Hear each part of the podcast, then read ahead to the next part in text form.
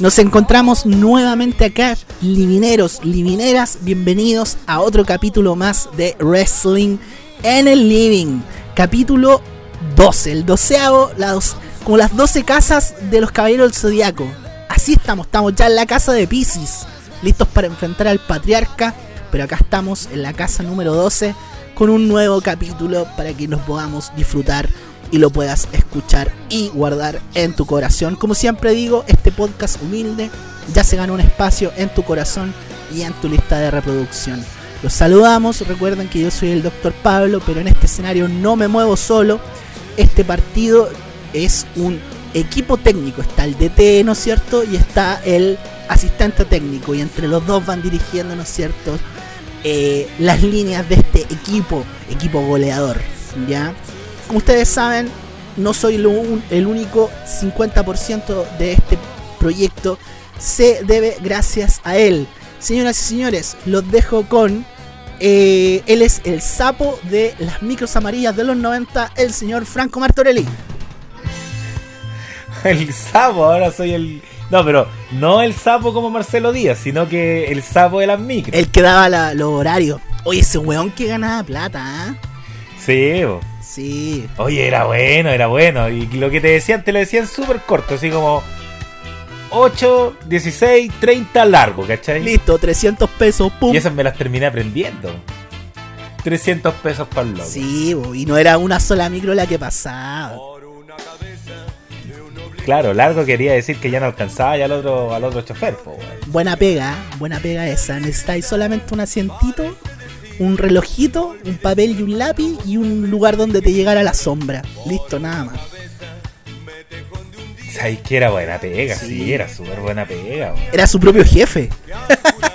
los mentes de tiburón. Aparte. Sí, los primeros mentes de tiburón fueron los sapos de micro. Oye, pero claro, y ahí tres gambitas, pero ¿cuántas micros al día, weón? Estamos hablando de tres gambitas de, los 90, que, que esas tres gambitas te alcanzaban para un capo y un alfajor y te sobraban 100 pesos. Sí, pues sobraban 100 pesos. Eh, señor. Franco Martorelli, ¿cómo estás? ¿Cómo ha estado tu semana neozelandesa en este, en este febrero? Bien, estoy contento porque, bueno, sé que esto va a salir dos semanas después, pero ganó la U. Al fin. Hermano, yo ya, ya, ya me iba a corbatear, de verdad. O sea, yo ya estaba mal por la U, estaba sufriendo mucho. Estaba al borde del suicidio usted. Sí, sí, yo estaba al borde del suicidio, pero lo bueno es que seguimos en primera. Costó, costó mucho. Y para los que dicen, no, se lo salvaron el año pasado, nosotros estuvimos peleando hasta el último para no descender. La pondrá, sí, es que el año pasado fue un muy mal torneo para la U. A mí me pasa algo similar contigo porque mis compañeros de la pega, que eran más colocolinos, siempre decían, ah, ustedes lo subieron por secretaría. Oye, pero si terminamos el campeonato uh, eh, primero, después vino el tema del estallido, weón. ¿Cómo, ¿Cómo nos va a dejar sin ascenso? Así que a veces... Sí, pero hay cierto hay ciertos hinchas que no entienden. Yo no voy a apuntar a ninguno, pero hay ciertos hinchas que no entienden. Sí, por supuesto. Eh, yo he estado bien, eh, vengo volviendo de vacaciones, así que vengo con un dorado panameño muy intenso en mi piel. Lo puedo notar, lo puedo notar, sí. Sí, sí, no es bronceado de cantina, es bronceado natural. ¿Pero usted no toma, doctor? Tomo muy poco, tomo muy poco. Pero ¿te acordáis de esa canción bronceado de cantina de, de los Mox? de los Mox. Sí, alto tema. Y en ese tiempo el Checo Pete salía en ese videoclip. Eh, en los tiempos que el Checo Pete era un, en una imagen venerada, no como ahora que está más funado por todos lados. Ah, sí, pues sí, funadísimo, ¿no? Pero en ese tiempo hablar del Checo Pete era como, wow. Sí, icono del humor de Pico Pototeta de los 90 que tanto sacamos en este programa. Sí. el estandarte. Es, eh, claro, él era uno de los comarcas, junto con quién podría ser. Eh, Charlie Badulaque. Yo creo que le podríamos. Charlie Badulaque y los atletas de la risa, pero antes que llegaran a la tele. Claro, claro, antes que Eso llegaron al moraldeo, ¿no?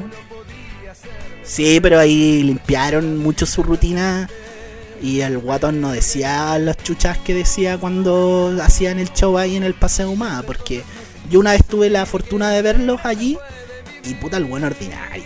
Sí, sí. No, a mí me gustaba. Sí. Yo, yo soy muy fanático de los atletas de la risa. Muy, muy fanático. Sí, sí, aguante los atletas, pero está el, yo creo que el, el más estandarte de los tres de ese humor era el Checopete sin duda, sin Sí, duda. sí, sí. Sí, es que era el más el transversal. Morandé, po, puta. era el más transversal. Ya había hecho carrera de manera independiente, con, con los videos estos de Cartagena Vice, ¿cachai? Los años dorados de Claro. Vía Carlina. Y después empezó a hacer carrera en la tele, po. Y como no era un humorista que dependía del garabato para hacer reír, eh, No, y justo la televisión de los 90, finales de los 90, principios del 2000, era todo en doble sentido, entonces cuadro, po. Sí, po, y sus rutinas eran igual un poquito transgresoras para lo pacato que era la tele en ese tiempo, po, porque Sí, po. cuando cuando salía con la Marlene, puta, casi se metía dentro del sortén de la de la, de la mina, po, entonces Sí. Weón, eh, era, era muy transgresor para su época. Quizá envejeció mal y todas las weas que podemos decir de ahora, que ese humor ya no, ya no tiene cabida en, en la tele, pero es producto de la época y, y tiene su tiene su valor, yo creo. Es funable hoy día, pero tiene su valor. Tiene su valor, sí, pues, pero. Claro, trataba de ocupar muy pocos garabatos, él me acuerdo yo. De hecho, no sé, pues. eh, para referirse al miembro viril le decía el niño.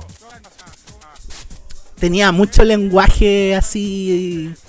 eh, usaba mucha metáfora el hombre, era mu- muy dado a lo poético. Muy metafórico. Por eso es que después uno de sus sidekicks era el poeta, po, weón.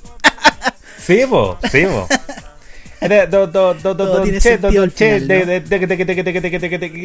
Tengo un poema. Sí, aguanta el checopete noventero. Oye, Franco Martorelli, contémosle a la gente qué vimos esta semana, porque ya mucho hablamos del checopete, de toda la wea, pero este podcast es de lucha libre.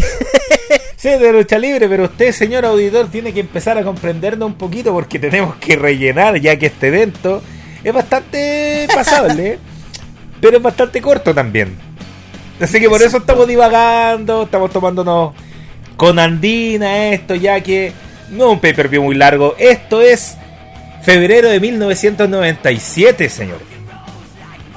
Si es. WWE, WWE, no, WWF en ese tiempo. In Your House, Final Four. Final Four. ¿Qué era de tu vida el año 97, Franco Martorelli? ¿Tienes algún recuerdo de ese año en particular? Sí, tengo, tengo varios recuerdos. em, sobre todo ligado al fútbol, siempre muy ligado al fútbol. Me acuerdo. eh, bueno, esto no fue en febrero del 97, pero pasó el 97. El primer y único partido que Chile perdió en esa clasificatoria de local. Con Argentina. Con Argentina, con Argentina, me acuerdo mucho porque justo para encima fue por un 11 de septiembre, ¿cachai? Fue, era raro, eh, se jugó muy de día, siendo que siempre se jugaba de, de noche esos partidos, ¿cachai?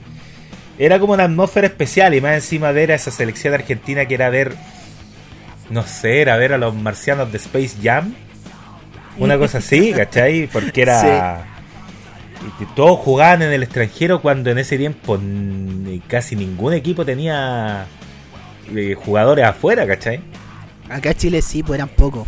Salas que jugaba en, en- En River. River y después se fue a Argentina, perdón, a Italia y Zamorano que, que estaba ya en Europa hace un par de, de años. Yo también tengo Sí, po. bonitos recuerdos de del 97.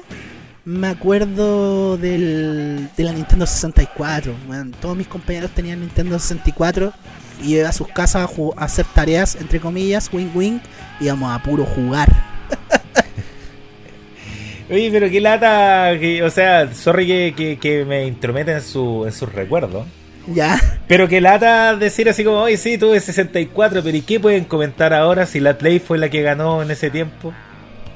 Sí, yo en ese tiempo igual no teníamos muchos recursos en mi casa, entonces todavía teníamos un creación. ¿Usted, se, ¿Usted recuerda los creación? Por supuesto, señor, por supuesto. De hecho, llegué a tener uno como que era era como un joystick nomás y lo, con lo conectaba y directo a la tele.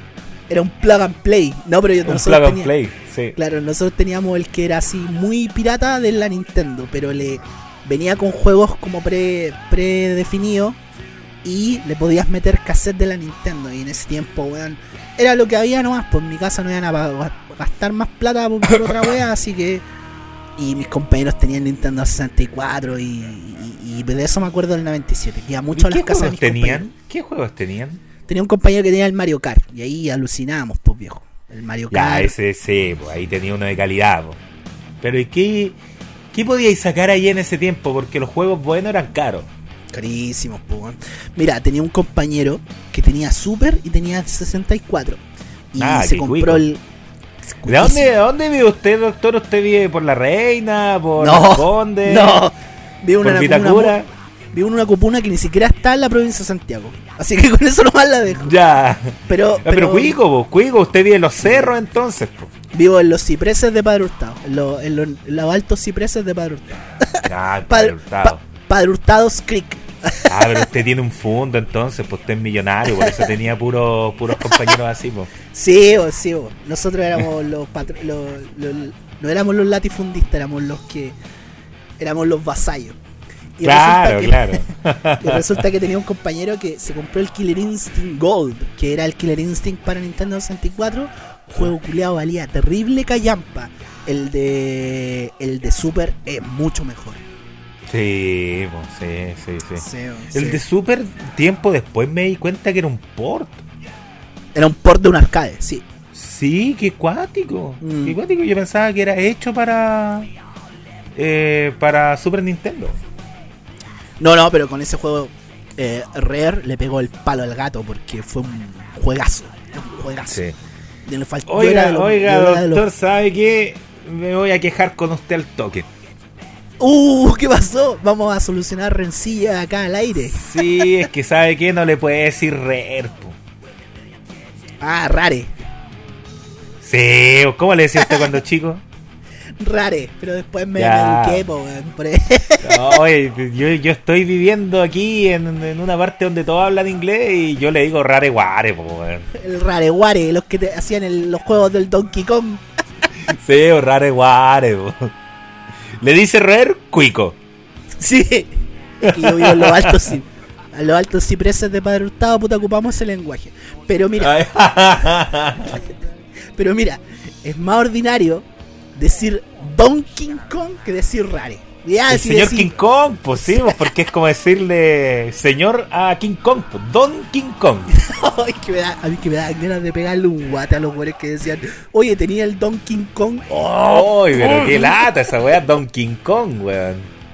Oye, caché que llevamos 15 minutos hablando de cualquier otra cosa, menos del pay-per-view, así que entremos en materia, ¿te parece? Pero antes, eh, ¿quieres saber lo que pasaba en el mundo en febrero del 97?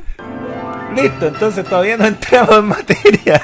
Pero esto es un clásico del programa. Este es un clásico de acá del podcast, así que Sí, no hay problema. No, y esto este- es lo que espero siempre. Siempre, siempre, siempre. Así que usted adelante, señor, por favor.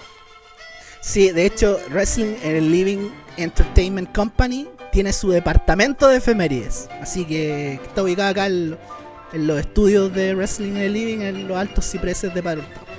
lo, al- lo alto Así que es una ciprese. institución.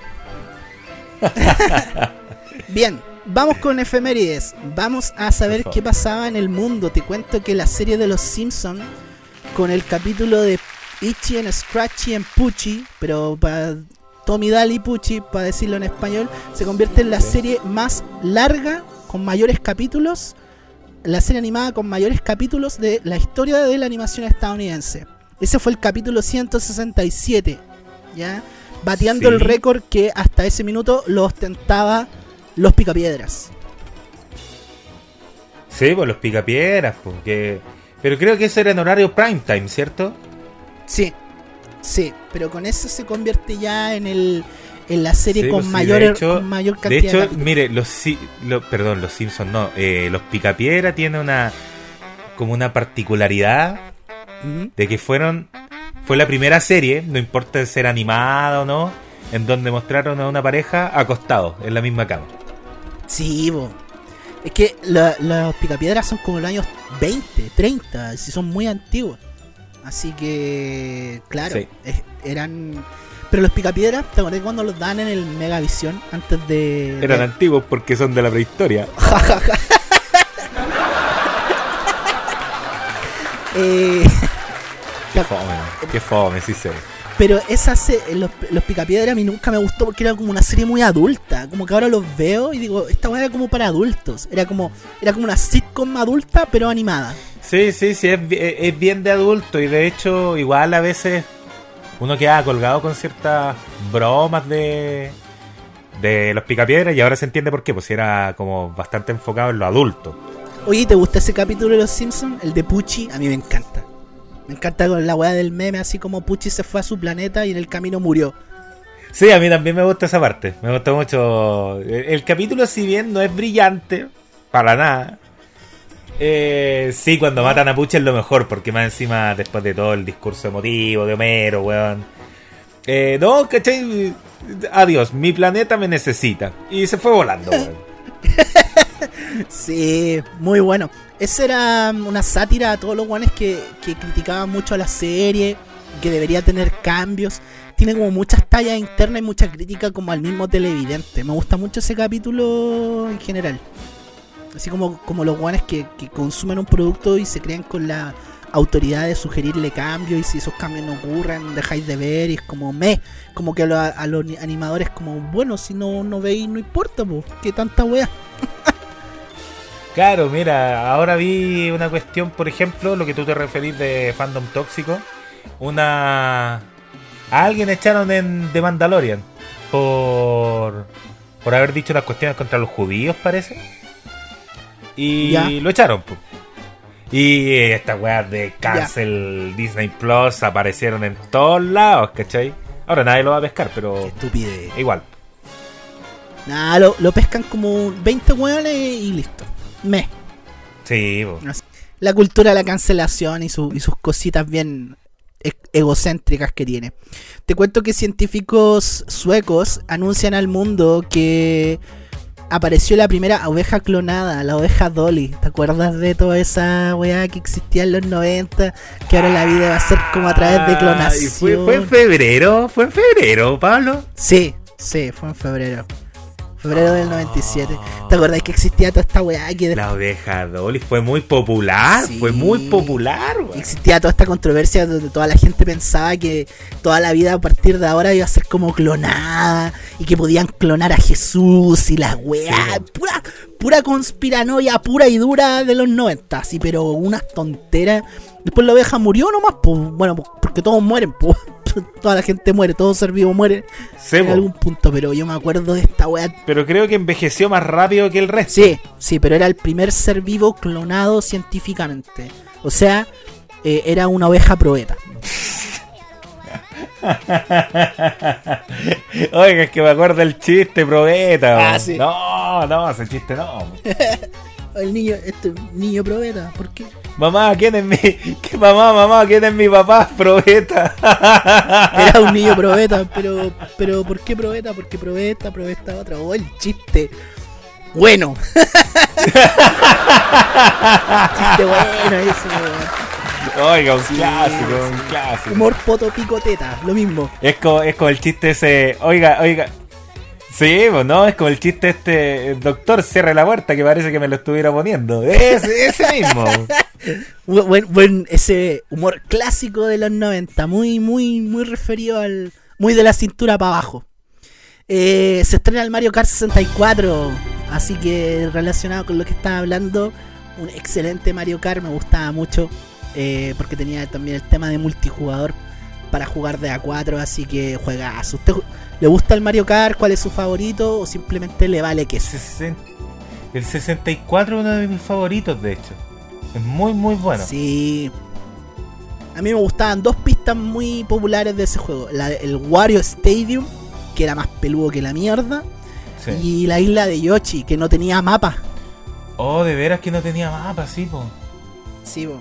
no sé si era la isla de Yoshi o el valle de Yoshi, no me acuerdo bien el nombre. Pero era de Yoshi, po, bueno, así que no tenía mapa y había un huevo Eh, gigante. claro, la pista de Yoshi. Dejémoslo como la pista de Yoshi. Y tenía un huevo gigante así que giraba al medio y te aplastaba. Juegazo, a mí me encantaba ese juego. Sí. Eh, yo creo que uno de los mejores Mario Kart que han habido.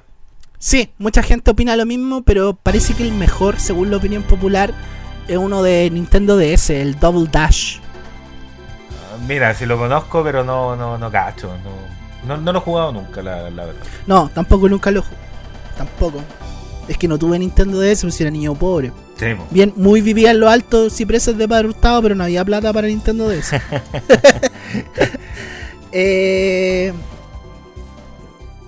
te cuento que David Bowie recibe su estrella en el Paseo de la Fama de Hollywood. ¿Usted le gusta David Bowie? Nunca le gustó, lo encontraba un artista pretencioso. encontraba a los artistas. Eh, los fans de David Bowie son bien, eran bien pretenciosos. Eso, eso sí. bastante, bastante. Ah, yo escucho David Bowie, tú no, porque no tenéis suficiente coeficiente intelectual. Como los fans de Ricky Morty. Claro, una cosa así, igual, igual, igual. No, es que a ti no te gusta Ricky Morty porque tú no lo entendís porque eres tonto. No, mira, David Bowie me gustaba un puñado de canciones, eh, pero era muy estrambótico para mí en ese tiempo. Ahora entiendo muy bien su, su, postura de artista, pero en ese tiempo no lo entendía. Sí, a mí también me pasaba lo mismo, como que era mucho para mí. Y siento que él es como un símil a lo que al principio de los 2010 hacía Lady Gaga, que también era una artista muy, muy, muy rupturista, pero demasiado, que, de repente como que te confundía un poco. Lo mismo me pasaba con Bowie y en, el 97 yo era, chico igual, pues qué hacer de David Bowie, qué hacer de música inglesa.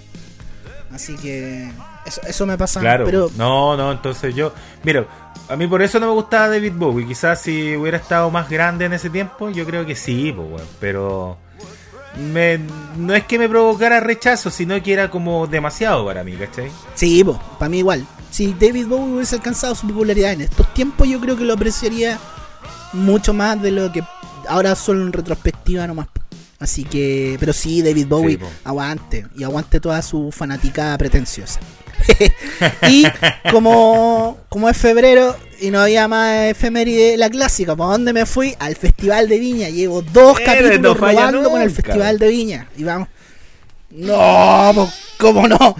Oye, pero este es bien chistoso este Festival de Viña, ¿eh? porque seguimos hablando de la época de Megavisión. Juan Gabriel, noche final, obvio, porque en ese tiempo Megavisión tenía un acuerdo con Televisa México, ¿no es cierto?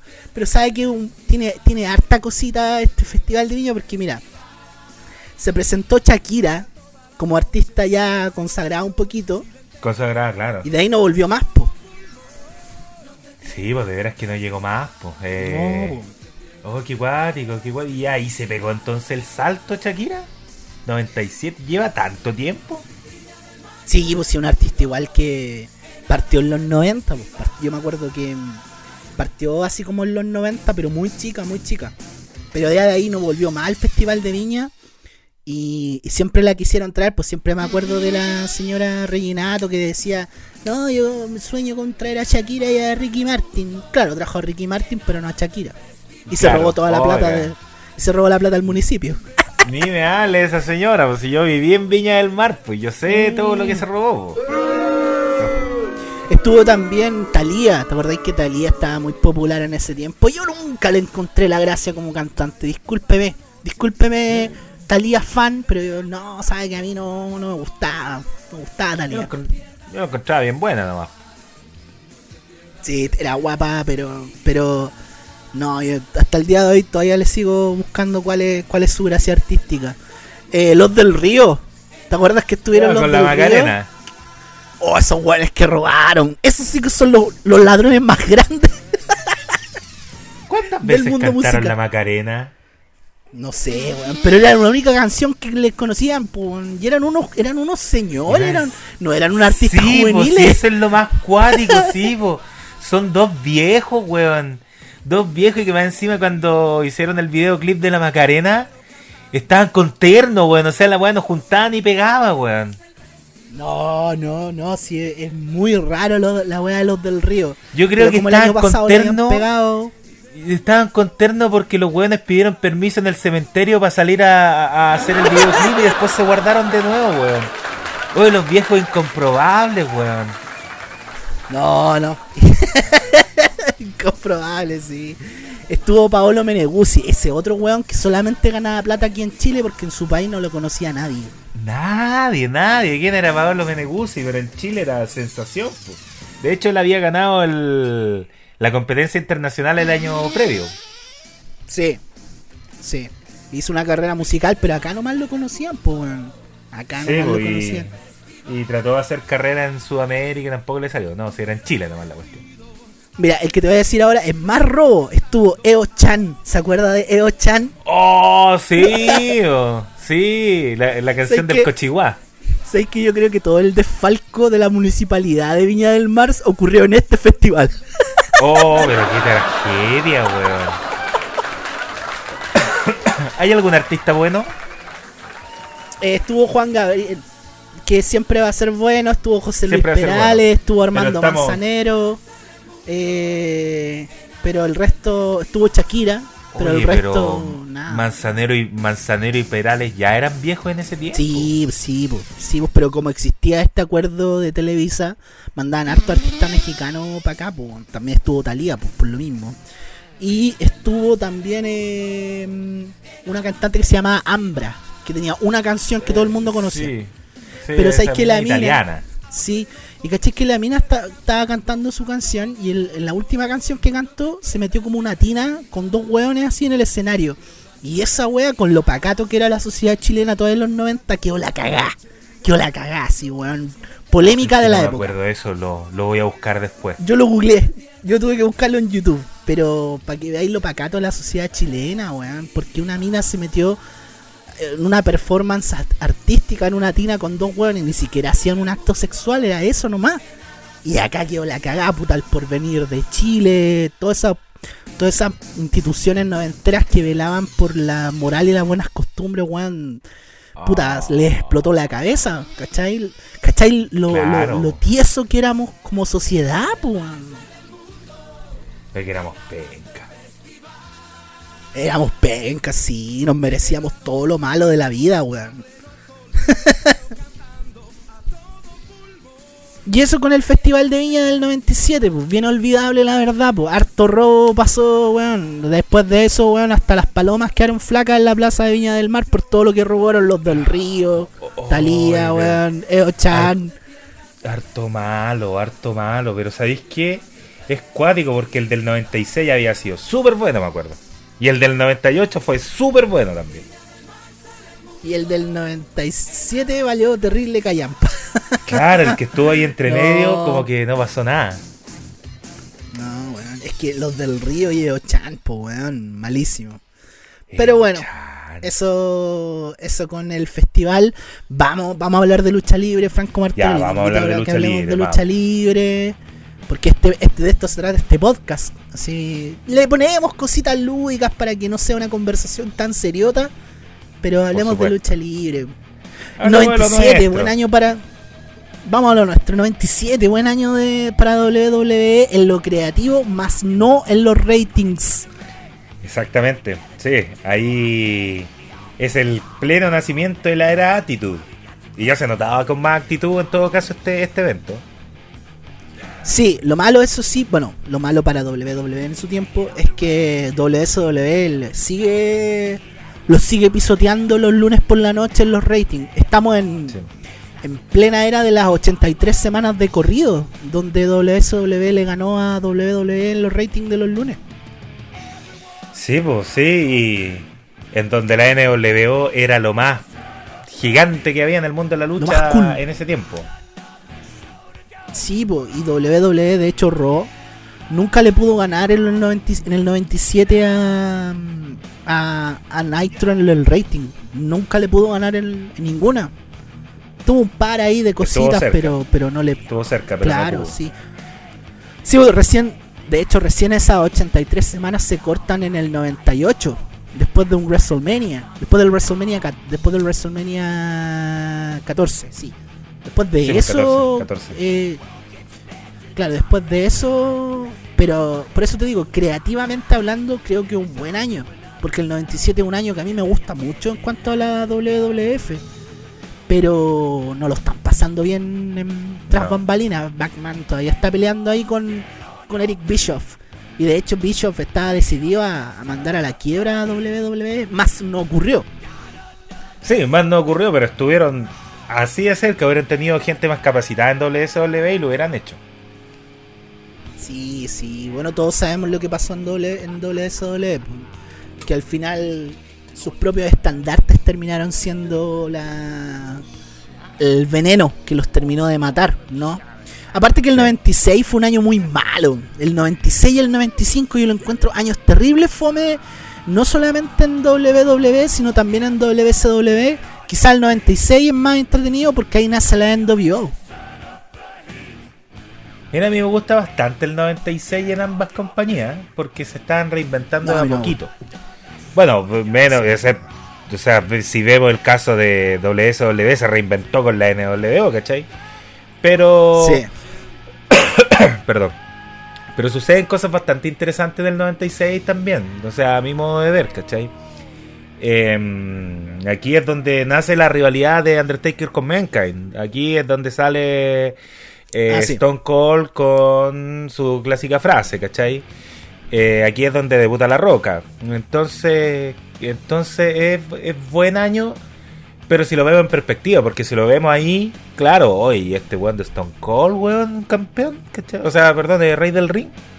Undertaker con Mankind y este weón que no era Cactus Jack en WSW, ¿cachai? Entonces era. En retrospectiva bueno, pero quizás en ese tiempo no. Sí, sí, me, pasa un poco también a mí que el 96 no lo encuentro un año. El 95 un año para el olvido. Yo ese año lo encuentro en lucha libre en general, en, las dos compañías, pero del, terror. Sí, malísimo, malísimo bueno, año. Ya hablaremos del 95. Pero el 97 yo encuentro que ya las cosas como que estaban tomando un poquito de forma. Igual se demorarían un poco pero el 97 es un buen año, a mí me gusta mucho. Me gusta mucho el WrestleMania 13, me gusta mucho ese SummerSlam también. Bueno, y el clásico Montreal Screwjob de ese año también. El 97 es un año muy interesante. Yo los invito a ver eh, pay-per-view del año 97. Y qué bueno que toquemos este. Ya habíamos hablado del 97, pero de WSW. Entonces ahora estamos con la otra sí, Starcade. Y me, me gusta. Claro, habíamos, hablamos de Starcade, un evento, pero para el olvido, salvo la primera lucha. Y ahora estamos en la otra vereda, pero en el 97. Es súper interesante este año. Yo lo encuentro interesantísimo en retrospectiva. Sí, señor. Eh, a este evento llegamos con Shawn Michaels como campeón, pero rescindió del campeonato, Oiga, pero Shawn Michaels ya se estaba pegando el show. Era muy diva en ese tiempo, weón. Muy diva. Y. ¿Tú en, los 90 fue cuando casi nunca perdió el campeonato, siempre lo entregaba. O lo entregaba, o claro. Y resulta que. Es que aquí, en el libro de Bret Hart, eh, y en otros, eh, digamos, en otra bibliografía o documentales, el tema era que en el 96 en WrestleMania es cuando Sean y Red hacen esa lucha del Iron Man que dura una hora, que gana Sean, ¿te acuerdas?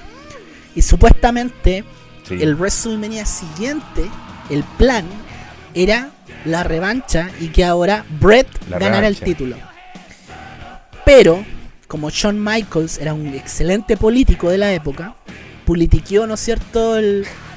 y se pega ese speech, el famoso promo de Perdí mi sonrisa donde se pone a llorar y salen unos fanáticas llorando en el en el oh, pero sé es que y, dijo que tenía una lesión de rodilla y las malas teorías y la, perdón las malas lenguas y las teorías conspirativas de la época es que no quería luchar con Bret Hart en WrestleMania, no quería devolverle el favor y todo esto hace crecer la, la rivalidad en backstage ya a nivel personal que tenían estos dos en ese tiempo. Eh, mira, si hay muchos que odian a Shawn Michaels, realmente por esos años, ¿cachai? No, no los culpo porque de verdad... Shawn Michaels ni siquiera veía que estaba en la empresa que estaba perdiendo, ¿cachai? Él quería ganar y ganar y quedar bien y no pasarle el título a nadie. Era un tipo, si bien muy talentoso, también era un tipo que se preocupaba por él mismo nomás. Y con esto ya quedó demostrado, o sea puta, qué mejor que una revancha eh, de, esa eh, de esa naturaleza, ¿cachai? Como Brett contra Sean, ¿cachai? Para tratar de ganar la WSW, pero no, Shawn Michael no vio eso, solamente quería ver que no quería luchar contra Brett y listo. Sí, pues esa supuesta lesión a la rodilla que. Bueno, él sostiene hasta la, hasta la muerte de que sí estaba lesionado. Pero, como te digo, las malas lenguas y las teorías conspirativas de la época era que no quería. Y mm, John Michaels en el 96, cuando fue campeón por primera vez, tuvo unas rivalidades, pero de mierda. Salvo la que fue con Mankind en una lucha en un In Your House muy bueno, que se llama Mind Games. Lo recomiendo a ver. Algún día hablaremos del quizás. Contra Mankind. El resto fue luchas contra el Bulldog británico. Contra Mankind. El resto fue luchas contra el Bulldog británico. Puta, contra, contra Sid, v, contra Sid Vicious. Y nada más, pues, Y para contar. Y todo eso en un año, pues. En un año y siendo el campeón de una empresa. Y nunca tuvo reinado muy bueno Shawn Michaels. El escenario del main event no, fue bueno. No, nunca tuvo reinado muy, muy notable Shawn Michaels tampoco. Excepto obviamente el de el que ganó en Montreal. Claro. Ese, pero, pero el resto, no si la carrera de Shawn Michaels de antes de que volviese en el 2002 es bien es bien desastrosa en varios sentidos, la verdad. Bueno, el hombre estaba metido ahí en, en varias cositas que todo el mundo sabe, así que para qué más ahondar en eso, pero en esa época estamos acá, po. Bueno, resulta que llegamos a este evento porque Stone Cold Steve Austin ganó el Royal Rumble, pero lo ganó de manera fraudulenta. Eh, porque resulta que lo habían eliminado, Bret Hart lo eliminó, pero ningún árbitro lo vio, porque los árbitros estaban preocupados de otra cosa. Entonces, al darse cuenta de que nadie lo eliminó, vuelve al ring, elimina a Bret Hart, elimina a Vader y al Undertaker. Y me da risa porque elimina a Fake Diesel. ¿Te acuerdas de Fake Diesel? sí, pues si eran cinco los que habían quedado en ese tiempo, pues estaban peleando Mankind y Terry Funk abajo. Y ahí los árbitros se distrajeron.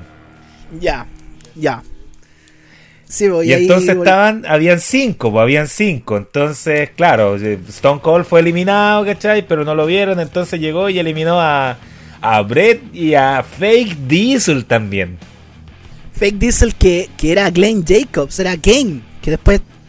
Era Kane, Afortunadamente después le tocó bailar con la bonita siendo Kane, pues, Pero, pero Fake Diesel, pues, weón puta. él tuvo suerte, más, más no el fake Razor Ramón. No, él después se, se quitó la vida. Es una historia muy triste. Pero. Sí. Entonces, con los cuatro finales que quedaron, Vader, Stone Cold, Bret Hart y el Undertaker hicieron un main event por el campeonato mundial que había rescindido eh, Shawn Michaels. Pero me da risa porque en en el, tecnicismo más puro, si vamos al bar, Fake Diesel era parte de los cuatro finales, pero, pero no, tú, chao. claro, es que votaron el personaje más que nada. Sí, Fake Diesel, para, para los que no saben, cuando Diesel y Razor Ramón deciden ir a WSW y convertirse en Kevin Nash y en Scott Hall, el, el equipo creativo de WS le ocurrió una idea brillante de reemplazarlos, porque como eran dueños de los gimmicks, pero con otros luchadores. Y weón, fue un disparo en las patas, pero brígido. Es que claro, pues si está bien que tengan el nombre reservado, ¿cachai? Y que de hecho hubiera sido mucho mejor que en WSW se hubieran presentado como Diesel y Razor Ramón, hubiera causado más impacto, ¿cachai? En vez de usar sus propios nombres. Claro, claro. Pero Está bien que tengan los derechos, pero es que no es para que pongáis a cualquiera a hacer esos papeles. Pues, o sea, Scott Hall con su personaje Razor Ramón era inigualable, pues, ¿cachai? Ya Diesel era como más imitable porque era el weón grandote, nomás que entraba al ring y le pegaba a todo, listo. Pero el carisma que tenía Razor Ramón, ¿alguien lo podía imitar? No, sí, fue mala, malísima idea. Es una fue una malísima idea y y menos mal WWE se dio cuenta y, y dio paso para atrás. Mm. No si fue. Bueno, fue un balazo, fue un balazo en los pies que, se pegaron en la WWE. Así es. Entonces, eh, empezamos con este evento, In Your House. Bueno, para los que no sepan, In Your House eh, fue un concepto de WWE que nació en el año 94, 95, no recuerdo porque hasta antes de ese año WWE solamente ofrecía cuatro pay-per-views. que eran los cuatro grandes que conocemos hasta ahora. Royal Rumble en enero, WrestleMania señor, cinco, en cinco, marzo, abril. Claro, el Rey del Ring, el, eh, la serie de los sobrevivientes y SummerSlam. Pero como le estaba, querían vender un pay-per-view mensual, salieron los In Your House, ¿ya? Eh, los In Your House, eso sí, son shows más cortitos, ya no, no duran lo que dura un WrestleMania, qué sé yo, de la época, porque ahora WrestleMania dura como 7 horas. Pero, pero Sí. ahora, ahora- en ese tiempo eran como 2 horas de lucha libre y era un card más chico. Así que si ven, si ustedes sienten que hablamos de pocas luchas, es porque así es el evento y todos los In Your House son así, de esa, de esa forma. Este es el número 13 de los In Your House, se llevó a cabo en febrero del 97 desde el UTC Arena en Ch- Ch- Ch- Ch- Chattanooga, Tennessee. Siempre me acuerdo de, de esa weá que hacía Goldust. Entonces acá estamos y empezamos el evento. Franco Martorelli, ¿te tienen que hablar de la primera lucha? Eh. No. Más o menos, no. Mire, para ser sincero, no. Seamos Pero ya, que, honestos, mo- pero ya que estamos Claro, ya que Ya, estamos acá, puta, hablemos, pues. Pero la verdad es que no estoy nada muy de acuerdo con tener que hablar de la primera lucha. Claro, en una cita con una primera chica no es como un tema para. En una primera cita con una chica no es como un tema para hablar, así como, oye, ¿sabes que la primera lucha de este pay-per-view? Claro, aparte que el pay-per-view oscuro, puta, la primera lucha es incomprobable. Sí, sí, sí, incomprobabilísima, pero. Pero acá estamos. La primera lucha, Franco Martorelli. Vamos. Ah, bueno, la primera lucha es, mire, más encima estaban apurados, estaban apurados porque ni siquiera como que mostraban los carteles, el público. No, llegaron, mostraron la presentación y la música de Mark Mero al tiro, porque es Mark Mero contra Leaf Cassidy. ¿Quién chucha el Leaf Cassidy? Se preguntará usted, es Al Snow. Pero Así previo es. a su gimmick de loquito. Exactamente. Mark Mero, quien era la pareja de Sable. ¿ah? Y, y Al, Leaf Cassidy era el nombre de Al Snow antes de que fuera como Al Snow, que fue un gimmick que, eh, digamos, eh, consolidó en ECW más que en. WWE. Parece que estaban apurados aquí en el pay-per-view porque llegaron, mostraron la intro como le estaba contando y pusieron la música de Mark Mero al tiro. Y Leaf Cassidy ya estaba arriba del ring, entonces como curioso, em- empezó como un show más bien semanal que de pay-per-view, ¿cachai?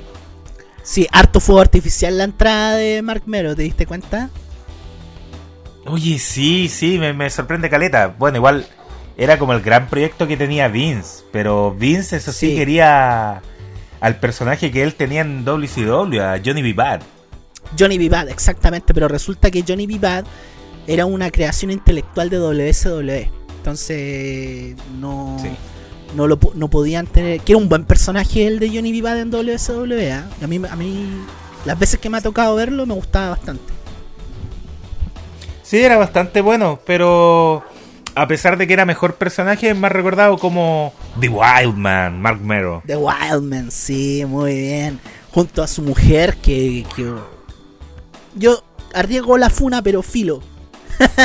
Qué mujer más guapa, Sable de los 90, weón.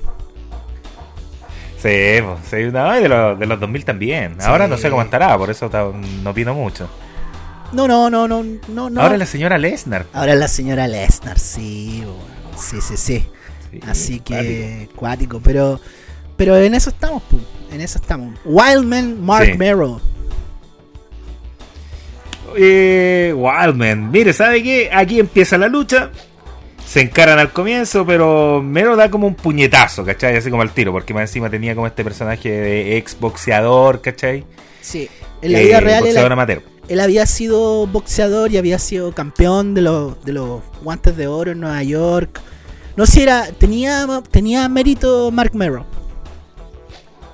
Bastante, Mm. bastante, sí. Bueno, ¿cachai? Eh, domina la lucha Mark Mero, ¿cachai? Bastante llave de rendición, bien básica, pero es porque recién está comenzando la lucha, ¿cachai? Eh, así que está bien, pues no, no te va a hacer una figura 4 al tiro, no. Dormilona, headlock, por ahí. Bien. Eh, oiga, todo esto yo vi de nuevo en español. porque está en español. Ah, sí, sí, vi que ahí estaba Carlos Yugo, así que sí. Y aquí eh, a Carlos Cabrera le inventó el mejor apodo a Mark Mero, pero que, que el mejor apodo del mundo. A ver, ¿qué le dijo? El Maromero. Uh. No sé cuánto se quemó la cabeza para decirle el Maromero. No, después de eso tuvo que ir a la, a- a- al hospital para, para evitar el derrame cerebral producto del, del pensamiento eh, ahí. iba a ser muy fuerte. No, no. El Maromero. Uy, pero qué terrible. la Ya, bueno. en español. Eh, siempre da algo que hablar la transmisión en español. Mire, Azotones, Azotones que hacía eh, el Maromero, pero lo hacía como muy de diva porque tomaba del pelo y llegaba y como que lo subía y lo tiraba de cabeza a la lona, ¿cachai? Como muy de diva. Sí, sí los vi.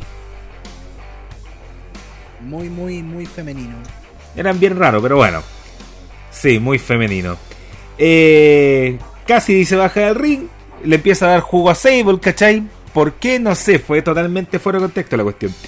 Mero quiere bajar del ring, pero Cassidy lo madruga. Quizá era como para eso, para, para tratar de tomar cierta ventaja antideportiva. Así es.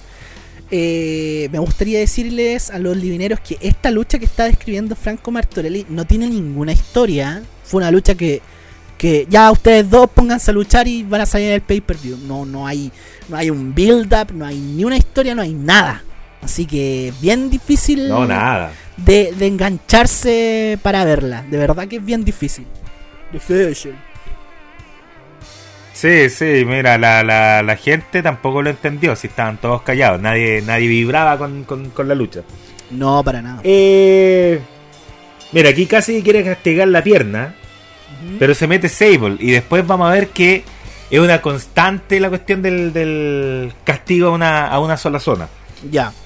Eh, Mero le pega a Double X Handle. Eh, ¿qué, qué fome esa llave? Es como, ya en ese tiempo era como muy antigua. Martillazo. Sí, ya era como. de- El martillazo. Sí, no pasa nada, weón. no, no, eso ya es como, como. como obsoleto. Como hacerlo ahora, incluso. Claro, pero en ese tiempo como que todavía se daba y ya Sí. se veía viejo, se veía soso. Sí, muy de los 80. Sí. Em, lo sube al ring, le empieza a hacer bastante... No, le, le hace un machetazo de pierna, así como con springboard, Ya. que se vio bien guapo, no sé si lo vio. Sí, sí, gratamente sorprendido. No pensé que tenía esa habilidad. Claro, entonces lo, lo hizo muy bien, cayó bien, todo, se vio súper, la ejecución súper, ¿cachai? Eh, lo cubre, la cuenta llega a dos. Eh, el maromero. el maromero sigue controlando la lucha aquí. Eh, pero casi comienza a, a atacar reiteradamente la rodilla de Mero. Y aquí la lucha empieza a caer en un bajón. En una lata. Porque está bien que... Sí, porque mira, un es- triángulo de las Bermudas eterno. Sí, es que está bien cuando quería atacar la misma zona pues, a, a un luchador porque ahí de- demostráis que tú soy el rudo, ¿cachai? Pero aquí fue mucho, aquí fue mucho tiempo, mucho rato. No, no, aquí se pega un, un bajón terrible y, y la gente lo nota. Y, de hecho, uno como que dice, puta, ya, ya no me interesa lo que estoy viendo, de verdad. Eh, mira, a ver, aquí anoté algo que mm, eso sí me, gustó mucho porque Liv Cassidy, Al Snow, todos sabemos que no es un, una persona como muy afín a la llave de rendición cuando lucha, pues, ¿cachai? Eh, no es lo suyo. Pero entonces, ¿cachai? En una estaba Mark Mero en la lona, eh, seguía pegándole las patadas en la rodilla, ¿cachai? Y luego hace una llave de rendición Mira, es, como una armbar, pero a la, a la pierna. No sé cómo describirla, ¿cachai?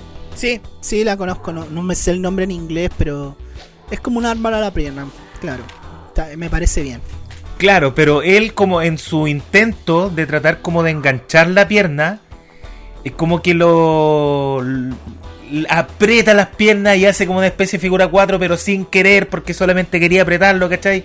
Y aquí Hugo Sabinovich contó todo muy bien y te vendió muy bien la llave. no, aquí tengo que felicitarlo porque te lo vendió muy bien, ¿cachai?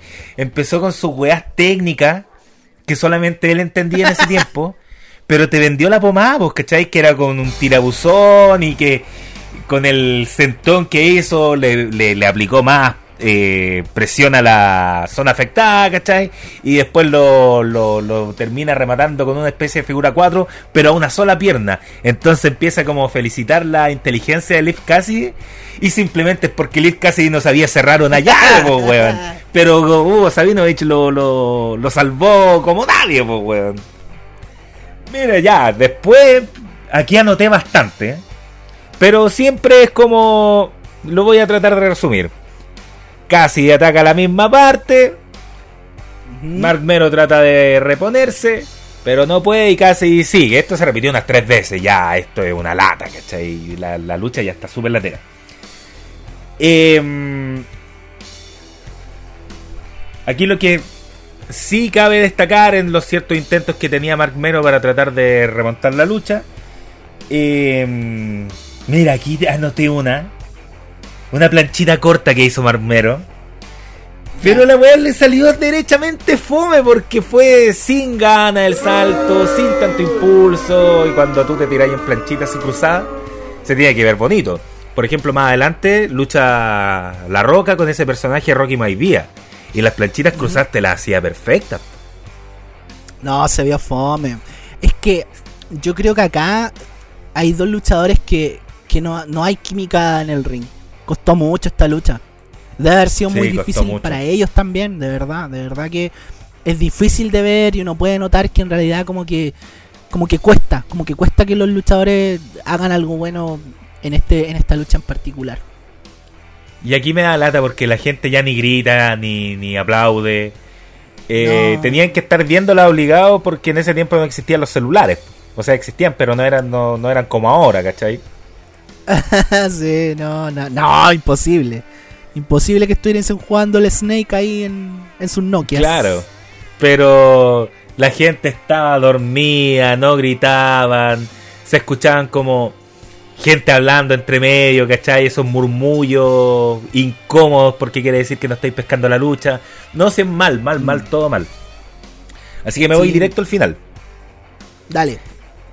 Eh, Sable en un momento de que nuevamente le estaban haciendo otra llave de rendición, ¿cachai? Le acerca las cuerdas a Mark Mero. Cassidy baja ringside eh, y le empieza a dar jugo, ¿cachai? Obviamente.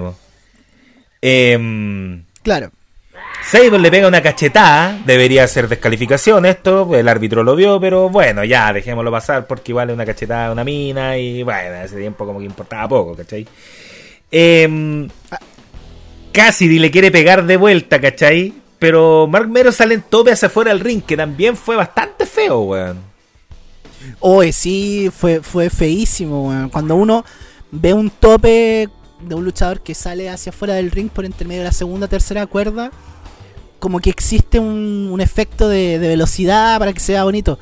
Acá como que el weón se tiró nomás, el, típico efecto que ya lo hemos dicho en otros capítulos que hemos dicho en otros capítulos, que es como puta un viernes llegando de la pega así con ganas de acostarte y te tiráis a la cama. Esa misma weá floja. Una cosa así, sí, sí. Mm, sí, muy floja y de verdad como que se tiró medio encogido, ¿cachai?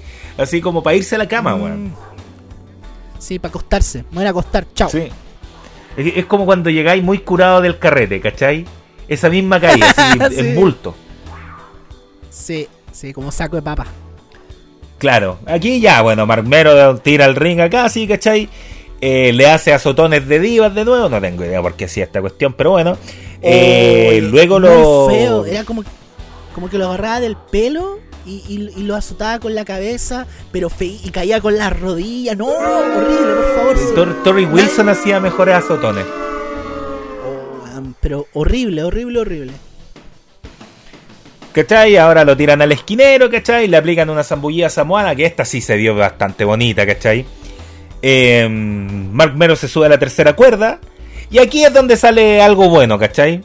Aquí es donde sale algo bueno. Hace una shooting Star Press que se le ve súper bacán con el contexto de, de, físico que tiene él, ¿cachai? Se vio súper bonita, bien saltada, bien buen ángulo. Y lo importante, el salto hacia arriba, porque hay muchos que lo hacen como eh, volando a los Superman y entre medio se dan la voltereta, pero no, aquí Mark, eh, Mark Mero como que salta para arriba, entonces se ve mucho mejor, ¿cachai? Muy de cheerleader, muy de cheerleader. Claro, muy de cheerleader. Bueno, y aquí ya con esta Shooting Star Press y después de que vimos algo bueno en la lucha, se acabó la lucha. Menos mal. sí, la verdad. Sí, menos mal. Salvo ese movimiento final, el resto estuvo bien, bien olvidable, bien fome, poco. Lo mismo, quizás pudieron, pudo haber sido víctima un poco de, que esta lucha no tenía ninguna trascendencia, no venía con historia, una lucha que llegaron y largaron nomás. Eh, pudo haber sido eso víctima también del desinterés del público en general. Eh, Sable no está tan sexualizada como, lo, como en el 99, ponte tú, donde ahí salía ya casi, casi en pelota, por así decirlo peyorativamente hablando. Entonces la lucha no tenía ningún atractivo. No, nada, nada, nada. Así que bueno, como vimos una lucha mala, ¿cachai? En donde Liv casi hizo todo el rato lo mismo, ¿cachai? Pero finalmente lo humillaron con una buena llave. Yo esta lucha le doy al pendejo maletero que pasaba haciendo el Hadouken a distancia para ganar, pero que perdió de la forma más humillante. o, el que hacía el, hielo de Sub-Zero en el Mortal Kombat. Era el equivalente, También. ¿te acordáis? Oh, sí. Yo era de eso. Bueno, pero ¿sabe qué? Lo suyo es más decoroso, ¿no, doctor? Lo suyo es más decoroso porque yo en el Killer Instinct jugaba con Cinder. Yo también. No, si yo era lo peor. Lo peor es juegos de pelea. Con Cinder. Y jugaba con Chun sí, para juegos, de el... para juegos de pelea soy horrible yo. Horrible. No, malísimo, malísimo. Si, si, ustedes quieren humillarme, rétenme un juego de pelea, cualquiera. Voy a dar terrible cacha, terrible cacha. en serio, de verdad. En, el Tekken jugaba con Eddie y hacía todo el rato patas, weón. Yo era de lo peor, de lo peor. Ya, pero jugar con Eddie no era tan, tan, tan fácil. Sí, oye, sabéis que Mark Mero es un personaje súper interesante para mí porque cuando lo contratan de WSWA a WWF, le dan un contrato asegurado. Y en ese tiempo los luchadores que existían no tenían contrato asegurado. ¿Ya? Entonces, de cierta forma, él como que cambia un poco las reglas de, lo que era la contratación de luchadores a mediados de los 90. ¿Cachai? Entonces es un personaje interesante, a mí me gusta mucho. Entonces me, interesa, eh, Mark Mero es muy interesante su llegada y, lo que él postula para WWE en cuanto a lo que trajo más allá, porque luchísticamente hablando no, no, no pasó con mucha pena ni gloria pero él trajo a Sable, que era su señora en la vida real, quien, quien fue, quien tuvo una carrera más exitosa incluso, y al mismo tiempo propone esta nueva, el, hecho del contrato que le hacen a él, va, pasa a ser el estándar de los contratos que le van a hacer a todos los luchadores, pero ni siquiera los grandes iconos de W en su tiempo, el Undertaker, o el mismo Stone Cold, que tampoco lleva mucho tiempo en la federación, pero ya venía desde antes, ni siquiera tenían esos beneficios contractuales que a él le dieron. No, Entonces, él como que, es súper importante su presencia en WWE desde ese, desde ese punto de vista. Sí, aunque igual lo hizo así porque ya no quería que, mm, que se le fueran a la competencia así como así, pues, porque no tenía un contrato adecuado, pues, ¿cachai? Sí, pues. Sí, porque en ese tiempo los luchadores se iban de una empresa y al otro lunes ya aparecían en Raw, en Nitro, entonces eh, era un juego re sucio en ese sentido, entonces quizás también para un poquito rayar más la cancha en ese tiempo. Olvidable esta lucha Franco Martínez. Vamos con la segunda que también es olvidable, puta, que nos tocó. La primera parte de este pay per view es bien, bien latera, pero se pone bueno. De verdad que les, prometo que sí. La segunda lucha, bueno. Oiga, antes, antes, antes de la segunda lucha, doctor, disculpe por interrumpirlo. Póngale. Eh, aquí hay un interludio, aquí hay un interludio que es bastante curioso. Mire, suena la canción del Honky Tonk Man. Y entra el Honky Tonk Man. No sabía por qué, no tenía idea por qué. Pero, ¿cachai? Ya, entra y da lo mismo porque no lo pescan, porque después hacen una recapitulación que no tenía nada que ver con el ton, eh, Honky Tonk Man, porque muestran lo de Shawn Michael renunciando y mostraron, hermano, mostraron toda la puta promo, como 10 minutos ahí viendo la weá. Viendo al weón llorando, Fue demasiado. diciendo que, que- tenía una lesión, que ya había perdido su sonrisa y se pone a llorar. Y muestran unas niñas en el público también se pone a llorar. No, Oye, esto es. pero ¿sabéis qué, Pablo? Mm. Yo había olvidado de la forma tan desastrosa, lamentable y patética que había dicho, porque no dijo así como perdí mi sonrisa y así nomás, sino que dijo, espero que ahora que, que tenga estos días afuera, logre recuperar mi sonrisa y es como, qué mierda, de verdad. No, si esta weá es muy de. es muy de pendejo. De verdad, es como un pendejo Sí. llorando en Facebook. Pero llevado así como la- a, a un micrófono, weón. Es pero bien. Y más encima que nosotros sabemos esta teoría conspirativa de que en realidad todo esto era una farsa para, para no entregarle el campeonato a, a Brett en WrestleMania. Lo, lo hace terrible de ver, pero ya así patético, ma- mal, mal. Yo entiendo el tema emocional que puede causar, por ejemplo, cuando Edge se tuvo que retirar. ¿Te acuerdas de ese segmento en Raw? Que ahí sí que te partía el alma, weón. Pero acá es, es todo lo Pero es contrario, que, a mí me pasó todo lo contrario. A mí también me pasó todo lo contrario, ¿cachai? Y bueno, estas son cosas que se saben ahora, pues, pues quizás en el tiempo igual como que pegó y muchas personas se pueden sentir identificadas con las minas que salían llorando ahí entre medio del público. Pero igual, hasta donde yo sé, incluso en su tiempo como que nadie lo tragó, ¿cachai? Mm. Sí, en su tiempo también existía mucho mucha chimuchina. Así que no, y toda la promo dieron toda la promo completa, completa, completa, ni siquiera resumieron. no. Completa. Y todo lo que apare y todo lo que hizo el Honky Tonk Man, que no sabemos lo que es, y tampoco me dio, me dio paja buscarlo, no lo vimos, po, weón, no lo vimos. Porque después de eso, muestran una promo de, de Sid Vicious, ¿ya? Porque resulta Sí. que, eh, perdón, en WWE Kevin se Kelly. llama, se, se llamaba Psycho Sid. Se, se me confunden los nombres de este luchador, weón. Eh, Es que tuvo Sid- mucho, Doctor tuvo mucho. Si al comienzo, Sí. en su primera tirada, se llamaba Sid Justice. Sí, verdad. Se llamaba Sid Justice. Y después fue Psycho Sid. Y en WSW fue Sid Vicious. Entonces fue mucho. Ponte Sí. un nombre, pues, weón. Fue mucho. Y todos los nombres tenían. Todos los nombres eran Sid. Entonces eran, eran como un Pokémon, pues, weón. Era Claro, como el una cosa un así. Pokémon evolucionado. Weón. Y hace una promo bien gritada. Porque ese era como el plus de Sid en ese tiempo. Gritar las promos. Eh, pero sabes que la promo me gustó, weón. Como que la compré. Porque este luchador se enfrentaba al ganador del main event. Porque el main event era por el campeonato. Y era el retador número uno. Y se enfrentaba al campeón la noche siguiente en Raw. Entonces era para darle un poquito Sí. de continuidad. Para que la gente enganchase con el Raw del, del lunes siguiente. Y volvemos al ring. Claro. Y está el Honky Tonk Man. Pues, weón. Todo eso que pasó. No, No, lo vimos. Solamente vimos la entrada. Weón, es muy raro, es muy raro lo que pasó, pero quizás raro para ahora, pero en su tiempo era como, ya, sé que cuando pase esto, puta, vamos a tirar la promo de Shawn Michaels para no aburrir al público. Yo creo que por eso pudo haber sido. Claro. Claro, porque no había Titantron en ese tiempo. No, no, no había. No, muchas de las cosas que estamos habituados hasta ahora no, no, no De existen hecho, en esta época. doctor, ¿sabe entonces- qué? De hecho, doctor, ¿sabe qué? Es harto ordinario también el, el escenario de, de este pay-per-view. Sí, sí, sí. Es que WWE igual financieramente en este tiempo igual la está pasando mal, po. Así que se, eso se ve también en pantalla. po. Se ve que está el ring y Se una entrada bien, sí. una, una entrada pero bien, bien con poco cariño, con pocos recursos. Eh, en el- los 2000 los escenarios eran pero fantásticos, po. weón. Entonces Sí, po. Acá hay una, hay como una entrada con unas luces, muy, muy, muy, muy de kermés de colegio de los 90. Más o menos, sí, sí. En esa, en esa sala que te hacían la discoteca en la, en la kermés.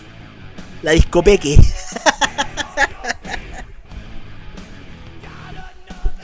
Qué terrible, ¿no? Pero era muy ordinario el, el, escenario que tuvieron para este pay-per-view. Se me había olvidado comentarlo. Sí, pues vamos con la siguiente lucha: The Nation of Domination. Los miembros de la Nación de la, de la Dominación, que era este grupo como. Esta no es la mejor versión de The Nation, la Nación de la Dominación, un grupo que emulaba, digamos, como los movimientos paramilitares raciales, sobre todo de la Sudáfrica de los 90. Es un, es un fenómeno, es un stable basado en un fenómeno social real, pero llevado a la lucha libre y con bien americanizado, ¿ya? The Nation, liderado por Farouk, ¿ya? Y, en este caso, sus otros, eh, eh, digamos, compañeros son Crash y Sabio Vega. Y la verdad, cuando a mí me hablan de The Nation, yo en mi mente siempre, bueno, Farouk siempre estuvo, salvo al final. Me acuerdo de La Roca, me acuerdo de Dilo Brown, me acuerdo de Kama Mustafa, pero acá no hay ninguno de ellos. Weón, devuélvame la plata. No, ninguno. No, y esta, es la, esta es... la peor versión de The Nation, absolutamente, la peor. Porque más encima se reforzaron con. Crash era del Dio Ape, de los discípulos del Apocalipsis. Sí, pero no tiene ningún sentido, no, nada, nada. No, menos Crash, más Crash Holly. Ese es el verdadero Crash el que vale. Sí, eh, sí. sí. Bueno, son los miembros de, The Nation que son. Es, es, el medio piño, weón. Yo pensé que era la banda Conmoción en un momento, weón. Como tanto, weón, dije yo. Pero, weón, era. entraron como 15 al ring, weón.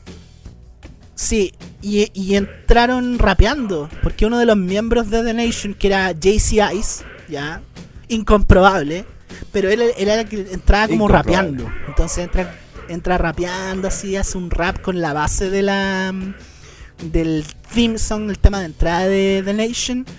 Y, y aparte The Nation tiene como unos, como unos mayordomos, que son Wolfie D y Dilo Brown. Dilo Brown no empezó, sí, pues, era un Sí, de hecho yo lo vi ahí con una cara de niñito, weón, aguante Dilo Brown. Y aparte tenían un abogado que se llamaba Clarence Mason, que era abogado en la vida real. Eh, weón, era el ah, Mason, ¿sí? weón. Sí, sí, investigué eso y Clarence Mason efectivamente era era miembro era un miembro de The Nation y en la vida real era abogado, pero el gimmick que él tenía en The Nation también era como el abogado de Farouk. Entonces, weón. Pero esto es una. Esto para mí fue. estaba pensando Vince McMahon? ¿Qué, qué, ¿Qué tipo de droga se estaba metiendo? no sé, pero esta no es la mejor versión de The Nation. Eh, se enfrentan al equipo de Bart Gunn, Flash Funk y Goldust. O sea, Acá hay de todo. Este es un popurrí de luchadores bien. Mira, ¿sabéis que yo destaco de esta lucha? Es la entrada de Flash Funk. Bueno, la entrada de ¿eh? Flash Funk es única en su tipo.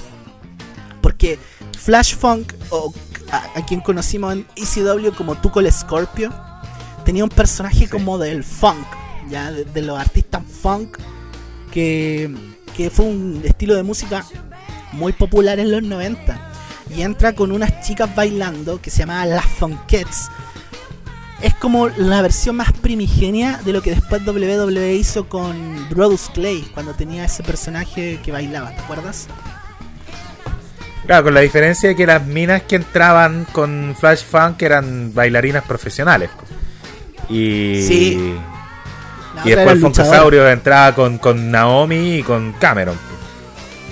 Sí, pero es como una versión. Pero, weón, sabes que la, la, canción es muy buena. El baile es muy bueno. Weón, el traje de Flash Funk también es como. Es como un mal disfraz de cosplay chileno. pero, pero, pero, tiene sentido, así, weón, de verdad. Y bailan toda la canción, hay unos fuegos artificiales, aguante.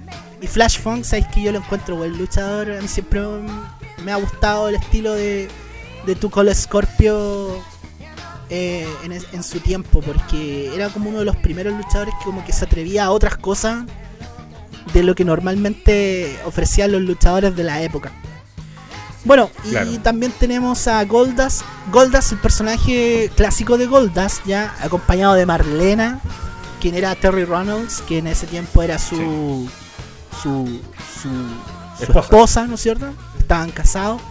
Esta lucha es súper corta, ya, la voy a hacer súper corta en realidad, no porque quiera, pero en realidad la lucha es bien cortita. Mira, eh, Farouk inicia, toma el micrófono como que va a pegarse una promo en el medio del ring, pero Goldust sorprende, ya. Eh, todos los luchadores son parte de la acción, se agarran entre todos, ya dominan los babyfaces. A todo esto, los babyfaces son el equipo de Funk, Goldust y Bargan, ya. Eh, Flash Funk se lanza sobre los miembros de The Nation desde el esquinero con una plancha muy bonita. Flash Funk es el MVP de Sí. esta lucha, de verdad. Es el, Sí. que, el, me- el que mejor se ve en esta lucha. Y el que más hace, porque después de eso eh, hay una muy bonita huracarrana desde el tercer esquinero de Flash Funk que le hace a Sabio Vega. Sabio Vega que era un luchador bien, bien amplio, bien, bien Sí. Arriba del, del- del- de la media en cuanto a peso. Y sabéis que se vio bien bacán esa huracarrana. Pero, mire, ¿sabe qué, doctor? Usted como ya está mencionando como a grandes rasgos la lucha nomás. Eh, igual yo quedé medio picado porque no, no mostraron mucho a Bart Gunn. Sí, no, y siempre no, se sí. dijo que era un buen luchador, ¿cachai? Era un buen y efectivamente era un buen luchador. Y de hecho esta cuestión del Bro for All, que algún día la podríamos hablar, ¿cachai? Ugh, Eh, La ganó, ¿cachai? sí, bo, la ganó. y- Mira, no era mala la idea. Yo encuentro que no era mala la idea en el papel, la del Bro for All. Al- No era mala. Algún día hablaremos del Bro for All. Esa es una idea de Vince Russo, pero así a cagar. Pero sí, tenías razón. Sí, pues sí, pues Yo- esa idea de ruso. Es que sabéis que. Sí, pues cachai, pero no, no, se, no lo mostraron mucho. No lo mostraron mucho porque no sé si W no quiso, ¿cachai? O él estaba medio tocado, puede ser, pero no luchó mucho. Mira, Y él era bastante bueno. ¿sabéis que ese concepto o esta idea que tú estás planteando, guardémosla en el bolsillo porque te prometo que la voy a retomar al final. Porque es súper interesante lo que tú estás diciendo con respecto a esta lucha. ¿Ya? Porque voy a llegar a, un- a un- a una conclusión final basándome en lo que tú dices sobre lo poco que se mostraron algunos luchadores en este match. ¿Ya? Eh, Después de eso, eh, después de esta huracarrana que mencioné, los miembros de The Nation empiezan a dominar. Y el dominio es sobre Flash Funk. Hasta ahora, Flash Funk ha, es- ha hecho todo lo del equipo Babyface. Todo. Todo, todo, todo, todo. ¿Ya? Eh, destaca un counter, pero muy bonito por parte de, Fa- de Flash Funk. En donde Farouk y Crash lo tienen para aplicarle un doble lazo. Y este como que se toma de los brazos, se da una vuelta, una vuelta hacia atrás y queda de frente. Sí. Pero muy del hombre araña así, del, de- del hombre araña de... No del sensual Spider-Man, del verdadero. ya, claro. Sí. Y sabéis que se vio, pero sabéis que ese tipo de movimientos para esta época de verdad que no se ven. Entonces Flash Funk, más allá del gimmick, como luchador era muy adelantado a su, a su época. Y yo de verdad, Sí. de verdad encuentro que, que era un muy buen luchador. Ah, yo lo encuentro joyita. Y lamentablemente su carrera Pero no dio lo, para lo mataron, lo mataron con el personaje, lo mataron con el personaje, con ese personaje no iba a llegar a la escena grande, pero por nada del mundo. Sí, pues tenía, tenía un techo muy marcado. ¿Ya? Se produce el hot tag y entra Bart Gunn. pues. Entra barriendo casa, aplica un power slam muy bonito, se lo hace a Farouk. Eh, la cuenta, eso sí, no llega a 3 porque interviene Sabio. ¿Ya? Y aquí se arma un enredo total. Es tanto el enredo porque todos empiezan a luchar con todo. Hay unos luchadores que se bajan del ring. De hecho, la- la- el tiro de cámara se centra en la cámara principal, que en inglés se conoce como la, la hard camera, que es la que Hardcam, ya. la hardcam que es la que panea el ring completo, ¿ya?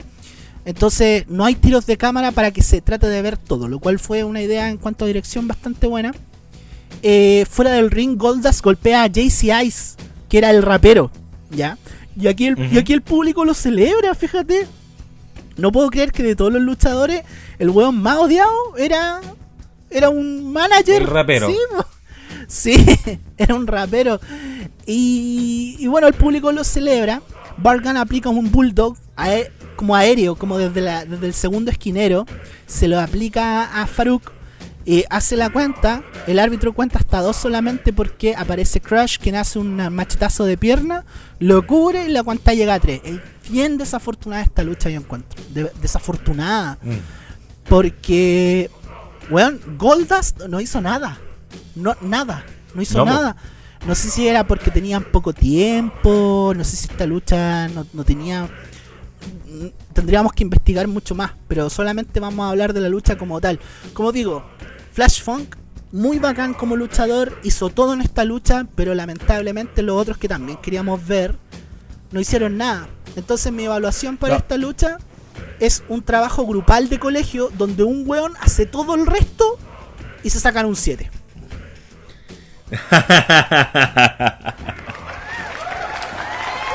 ¿Pero quién ganó?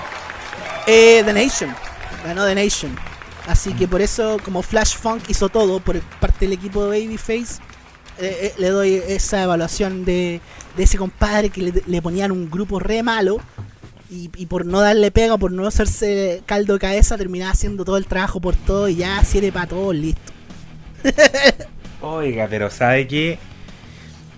No me gustó esta lucha por mucho que haya No, no, que haya hecho todo Flash Funk. No, No. es olvidable. No, es completamente olvidable. Es lamentable incluso porque Bart Gunn y Goldust no hacen nada. No hacen nada. Habrán intervenido unas dos, tres veces.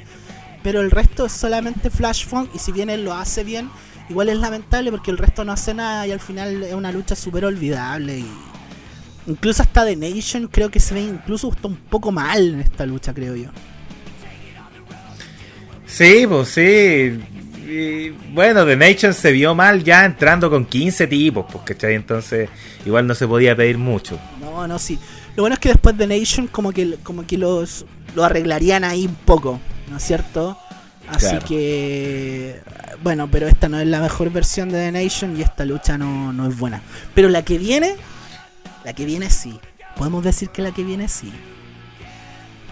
Sí, se puede decir que sí. Antes, antes que todo, eh, backstage, nuevamente, ¿Mm? ahora con uno de los participantes del main event, que es Stone Cold Steve Austin, y usted se imaginará que quedó la cagada en el público cuando salió Stone Cold. Pues, efectivamente, No. nada. No. no señor. Cero reacción para Stone Cold. Llegó y habló y con el típico tono que tiene ahí como... ¿Cachai? Pero nadie pescó al pobre Steve Austin. Nadie. Pero es que en este tiempo Steve Austin es un personaje heel también. Sí, pero es que te estoy hablando de que aquí no lo pescan. O No. sea, ni siquiera lo buchean cuando sale. No. Eh, solamente ahí como... ah, Pero estaba haciendo mérito el pelado de nuevo. Sí, el pelado pesado. Pero estaba haciendo mérito Claro. para. Porque su personaje igual está en pleno desarrollo, creo yo, en este tiempo. ¿ah? Sí, sí, todavía está en desarrollo. Eh, empezó a desarrollarse el personaje ya con el con la rivalidad con Bret Hart. Claro, Eso fue hace un par de meses atrás nomás. sí, sí. Porque hasta antes de eso, Stone Cold era de Ringmaster, po, y salía con Ted Sí, era DiBiase. de Ringmaster. Así que acá estamos Un como. personaje, ya, ya, ese personaje era bastante malo. Sí. Hablando de desarrollos, hablando de personajes en sus versiones más primigenias, ¿qué tenemos ahora, Franco Sí, Martorelli? señor. Ascu- Ascuche, por favor, ascuche. Por el título intercontinental se enfrenta el retador Hunter Hearst Helmsley. A quien conocemos como Triple H contra el campeón. Claro, contra el campeón que es Rocky Maivia. A quien conocemos como. Como The Rock. Oye, esto. La primera vez que vimos el card, para mí esto fue una grata sorpresa. Sí, Sí, oh, sí. Hunter. Así que, mire, haciendo, haciendo justicia de, de- de- de este tiempo, cuando me refiero a esta lucha a Triple H y a La Roca, no les voy a decir así, les voy a decir como el gimmick de ese, de ese tiempo. Hunter y Rocky. Hunter y Rocky, Sí, exactamente. sí, sí. Hunter, Hunter Hearst Helmsley, pero qué nombre de mierda. Pero es que esa es una creación de Vince McMahon porque Hunter Hearst Helmsley era como un aristócrata de, de la ciudad de, de Connecticut, que es un estado muy Connecticut. que es un estado muy asociado a la, a la alta socialité en Estados Unidos, sobre todo en la parte sureste. Entonces, eh, resulta que Vince McMahon odiaba a los cuiquitos de Connecticut. Y cómo Sí, y, y decidió hacer un personaje que lo retratase. Y ahí llegó Hunter Hearst Helmsley. Que de hecho por eso se llama Triple H, po, porque era Hunter. Sí, pues, sí, las tres H con, con las que empieza el nombre. Claro. De hecho, se puede decir que nunca se ha cambiado el nombre. En cuanto a gimmick, claro, claro. Eh, Claro. Es bien, es bien interesante esta etapa de, de Hunter porque ahora le están dando un push como campeón intercontinental o dentro del escenario del campeonato intercontinental, perdón, porque el año pasado lo tenían en el congelador po, por el famoso eh, Curtain Call Incident. Algún día vamos a explicar lo que es el... Pero lo hemos explicado en el programa, ¿por cierto? Me parece que no. Pero yo creo que los fanáticos saben. Resumidas palabras, cuando cuando cuando cuando perdón, Razor y eh, eh, Diesel, Kevin Nash y Scott Hall deciden dar el salto a WCW, hacen un show en el Madison Square Garden, que era un show, un house show, ni siquiera fue televisado. eh, en donde lucharon contra Shawn Michaels y, y, Hunter, ¿ya? Después de la lucha, los luchadores se abrazaron. Y eso rompió todo el kayfabe, porque hasta ese tiempo el kayfabe era sagrada, era como la Biblia, pues bueno, no se podía romper. Sí. Y entonces como a, a Shawn Michaels no lo castigaron porque era el campeón, a Razor y a, y a Kevin Nash no les podían hacer nada porque se iban, con quien cortaron por el hilo más fino, que en este caso fue Hunter. Sí, porque tenía que ser el rey del ring 96. Y al final fue un título que no se lo terminaron dando. po. Claro, estaba planeado para... Ahora qué cuático, Sí, qué cuático, porque estaba todo planeado para Triple H. Y Stone Cold se metió por los palos. Es como ya, entonces lo gana Stone Cold. Y si no hubiera ganado Stone Cold ese rey del ring, no hubiera existido Austin 316 y todo eso. O sea, es una cuestión muy cuática si te la ponía a pensar. son muchos planetas alineados. Y, y- Sí, y por un, muchos planetas alineados. Claro, es- es es súper interesante de analizar. Y el 96, el resto del 96, eh, Triple H como Hunter estuvo bien en el congelador y estuvo perdiendo muchas luchas. ¿Te acuerdas que en el WrestleMania anterior tuvo esa desafortunada lucha con, con el Ultimate Warrior que termina perdiendo como en dos minutos? No, si el 96 de Hunter es, sí. bien, es bien En pobre. donde no le. En donde no le vendieron el pedigrí, ¿cachai? Mm. Sí, es que todo ese proyecto de traer al Ultimate Warrior en ese año se fue a la mierda. De verdad que no. Es Mm. un fracaso económico incluso. Sí, sí. Bueno, pero entonces aquí ya Hunter está completamente recuperado, nuevamente lo están tomando más en serio. Y se enfrenta al Blue Cheaper. Al Blue Cheaper, sí, bo. a Rocky Maivia. Pero este. Oiga, que aquí este Carlos y Hugo ¿Ya? le dicen el cachorro. Ah, no sé por qué. No, no. Aquí yo, Yo creo que debe ser así como algo tipo Blue Cheaper. po. claro. Lo que pasa es que Blue Cheaper es como. Es un, es un lenguaje que se ocupa para. mm, que tiene que ver con lenguaje de casino. Porque la- las fichas azules tienen como cierta denominación. Entonces un Blue Cheaper es como una persona por la cual tú sabes que es buena y apuestas por ella. Por eso Blue Cheaper. Claro. Pero no sé si. No, no sé, po. yo vi la transmisión en No, inglés. si en deporte, claro, en deporte más como así como eh, joven prodigio. Sí, sí, está asociado como, como a eso. Eh, y este de Rocky Maivia es como un personaje del príncipe de Bel Air, weón. de- el look que tiene. Es bastante malo. Aparte está, estaba gordo aquí. No, no eran músculos los de la roca, estaba gordo. Pero tenía su cara de niño, tenía una cara de, de jovenzuelo. Sí, tenía cara de niño, Sí. sí. Tenía cara de samoano ahí. Y yo que he visto tanto samoano por aquí y tanto maorí, tenía, tenía esa pinta. Sí, sí, Rocky Maivia, que era la combinación de los, de los nombres del padre y del abuelo. El abuelo era Peter Maivia y el padre era Rocky Johnson, entonces en honor a los Sí. dos, Rocky Maivia. Un tipo que, que era tercera generación.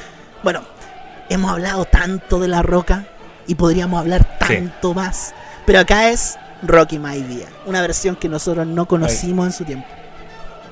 No, no, claro. Aquí entonces esto es Rocky Maivia, el Blue Cheaper, como le decía. Eh, esto, esto, aquí, y si usted quiere que yo le defina como eh, clichés en lucha para comenzar, esta es la lucha que usted tiene que ver.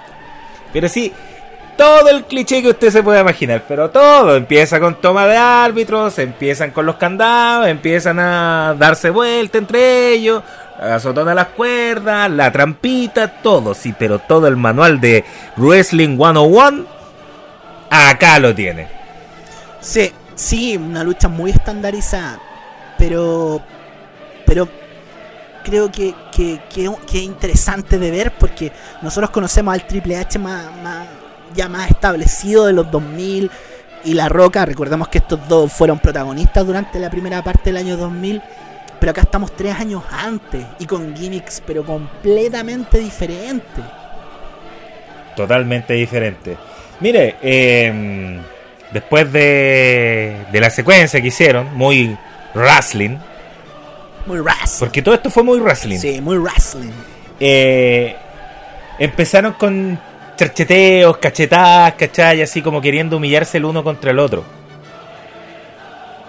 De verdad, esta es, es una, es un bonito viaje en el tiempo a los 80, eh, pero con la con el atletismo de los 90, ¿cachai? Sí, pues luchas no tan lentas como las que eran en los 80, donde, donde los Claro. luchadores se tomaban mucho tiempo para hacer poquitas cosas. Claro, no, aquí todo es muy resumido, muy rápido, ¿cachai? Los dos muy atléticos, pero una lucha que, que es muy clásica en su estilo, ¿cachai? Eh, machetazo al pecho por parte de Triple H. Rocky empieza a responder con latigazo, latigazos que siempre hacía, que le salían bastante bonitos. Sí. Eh, y empieza a aplicar eh, candado, pero no adormece al público. Aquí la gente está prendida, ¿cachai? No, la lucha está buena. Está buena. hasta este. Eh, sí, la lucha está bastante buena. Mira, luego Rocky se lanza las cuerdas, ¿cachai? Eh, Hunter lo lanza hacia afuera y le, hace un baseball slide que se vio, que si bien es muy básico, se vio bastante brutal porque la roca, donde siempre vendía, sobrevendía las cosas, pero no al no al punto de ridiculizarlas, sino que, que, que hacía que se vieran más bacanas nomás, ¿cachai? Eh, le llega el baseball slide y se tira al, a la barrera, ¿cachai?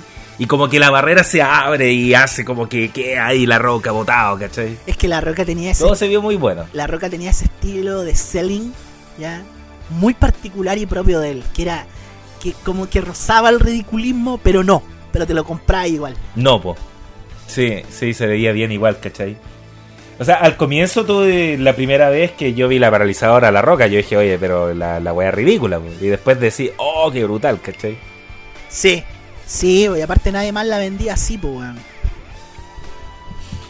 Eh, bueno, volvemos a la lucha. Hunter hace una guillotina bien fea. No sé si, si usted vio esa, esa guillotina. Eh, sí, sí, la verdad estuvo bien indecente, weón.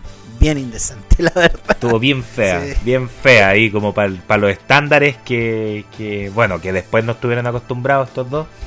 Se vio bastante Sí, fea, ¿cachai? Pero son unos jóvenes que Eh, están buscando su espacio, así que se la perdonamos. Sí, po. Luego Hunter aplica suplex y termina con el rodillazo los flair. Y aquí era pero demasiado flair. es que Triple H siempre fue fanático de Ric Flair. Y se nota en su estilo, pues hacía muchas cosas que, Se nota que hacía estilo. Ric Flair más que nada en los 70 y 80, pues ese rodillazo clásico. Sí. No, sí. Su mismo look, de hecho, de cierta forma emula al Ric Flair de los 70, que, que para mí es uno de los mejores Ric Flair. No el de Hunter, pero sí el de Terra Rising en Sí. WCW. Sí, pues ahí era Ric Flair, pero calcadísimo. Casi, casi un, un Ric Sí. Flair versión beta de otro universo. Claro. Hemsley está haciendo Sleeper Hall y se empieza a ayudar con, la- con las cuerdas y la- el público se enoja, estaba involucrado en la lucha, ¿cachai? Sí. Estaba muy, muy involucrado en la lucha. Eh, el árbitro se demora en cachar de que estaba haciendo trampa, ¿cachai? Diciendo que los cabros chicos que estaban ahí alrededor, pero todos furiosos con Triple H, ¿cachai? Después intenta hacer la misma trampa Hunter. Eh, pero ahora el Hebner como que se dio cuenta y le sacó las patas a la mala de, de- de la cuerda, weón. Oye, la rivalidad de Hebner y Triple H es pero antiguísima. De ese tiempo. sí, antiguísima. Sí, sí, sí. Así que yo también me acordé al tiro de la rivalidad entre ellos dos. Fue como, Oye, mira, oye. mira. Estos, se- estos se tienen ganas pero de hace años. Claro. Eh, ¿Dónde queda? Aquí está. Hunter lanza las cuerdas a, la- a- a Rocky, perdón, casi digo la roca, no, no, no, a Rocky Maivia.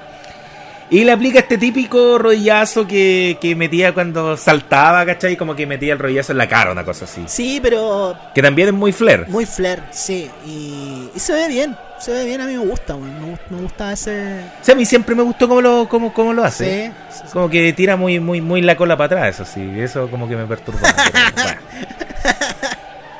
Te hetero, cosas que pasan. te hetero curioseaba.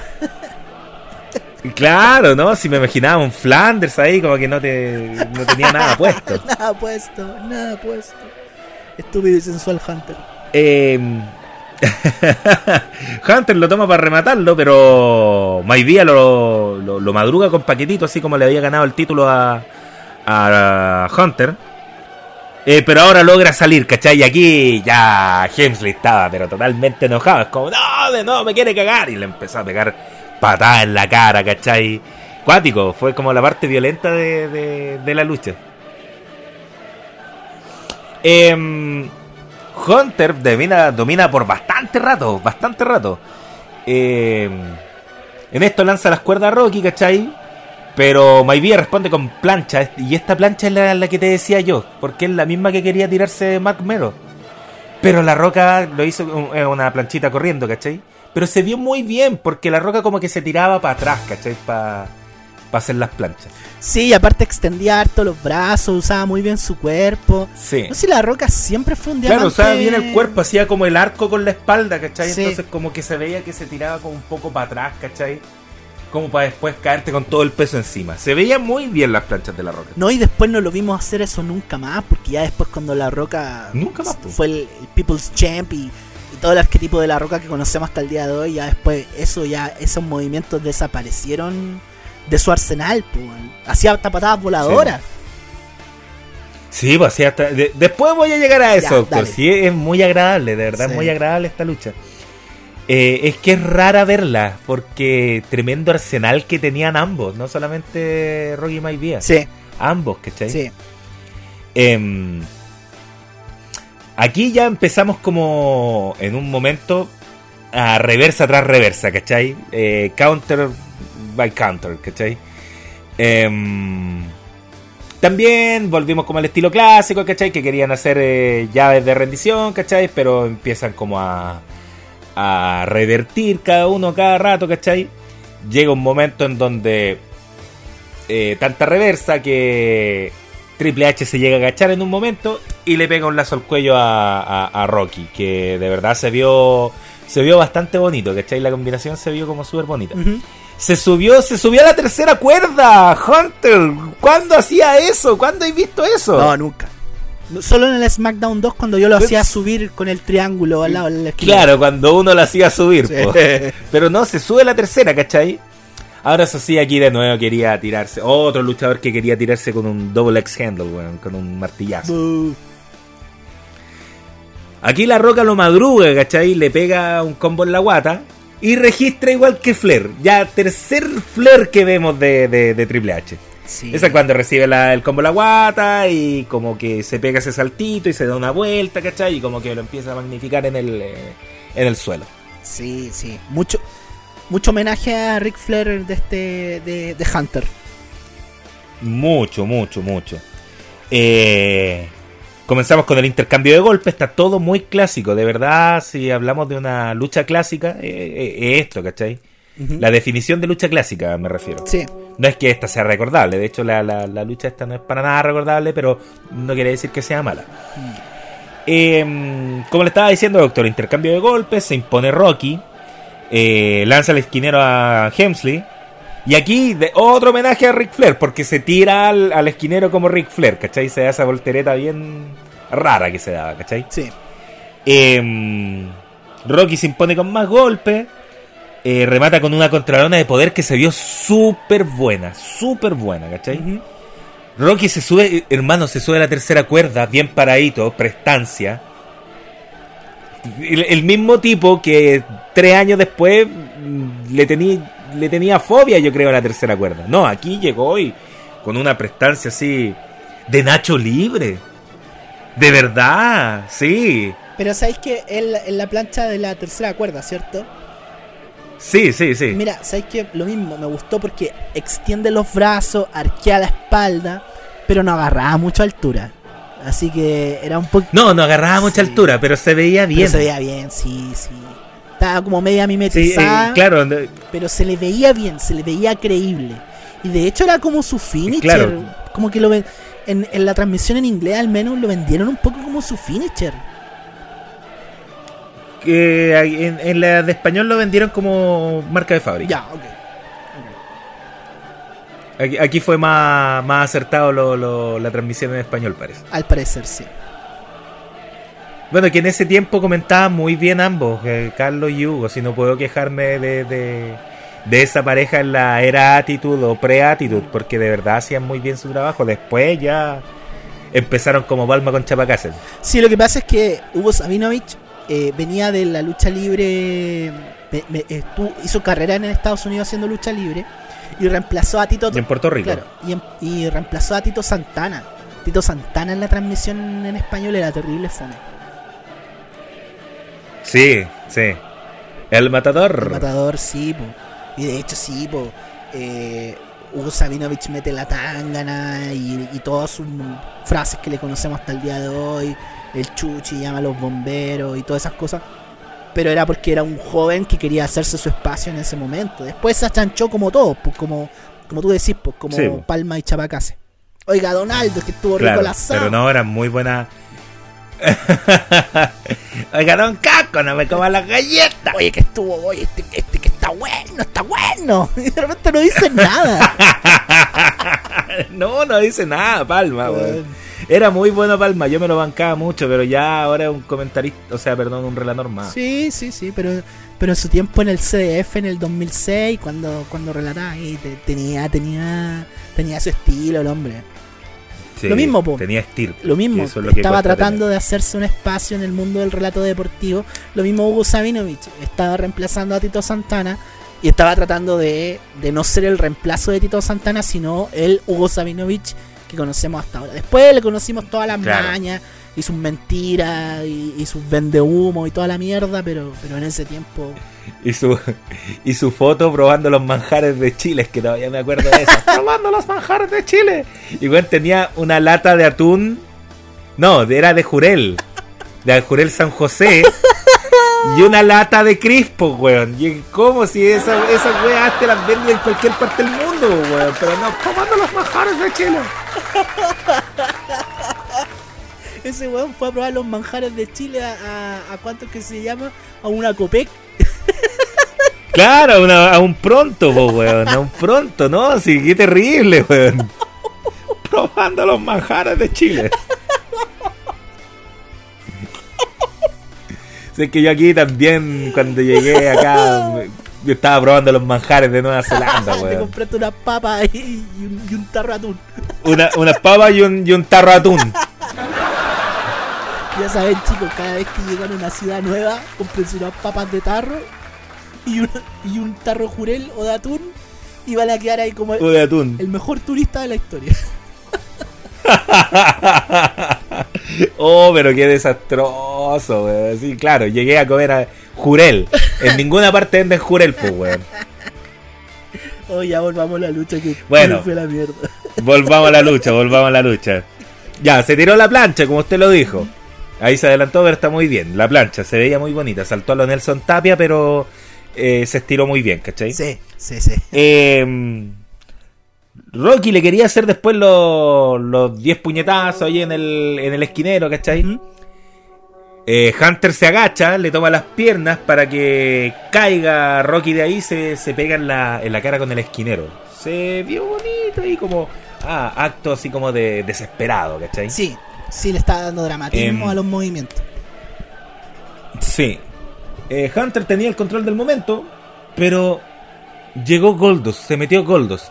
Creo que quedó picado porque no había hecho ninguna cuestión en eh, en la lucha anterior, así que ya puta, llegó y se metió. Oye, anda a ganarte las lucas, no hay hecho nada, no hay pelado ni una papa. Claro, distrae a Hunter, Ya. le dio tiempo a Rocky para que se para que para reponerse, ¿cachai? Y Rocky le hace una especie de back suplex, pero que la cambia entre medio a un German suplex. Sí, pero era un suplex. y claro, era un suplex, pero es que cuático, o, es German o es back, pero como que lo cambió ahí entre medio. Mezcla rara, pero que se vio bonito, porque el arco que metió la roca, porque lo dejó en cuenta al tiro, ¿cachai? El arco que metió la roca se veía súper bien, ¿cachai? Y entonces llega la cuenta 1, 2 y 3. Y Rocky Maivia retiene el título. El título intercontinental, exactamente. Eh, Qué raro decir que ellos dos por el título intercontinental, pero sí, así es, efectivamente. Eh, esta lucha es una, es una, como dicen los gringos, una, una hidden gem. Es una, es, un, es una joyita escondida. La verdad yo la recomiendo mucho. A mí me gustó y me atrevo a decir que hasta este momento es la mejor lucha de la noche, sin duda. Pero hasta este momento, hasta este momento nomás. Sí, sin Dudamel. Sin Dudamel. Sin Dudamel o con Dudamel. No, sin Dudamel. Muy bien.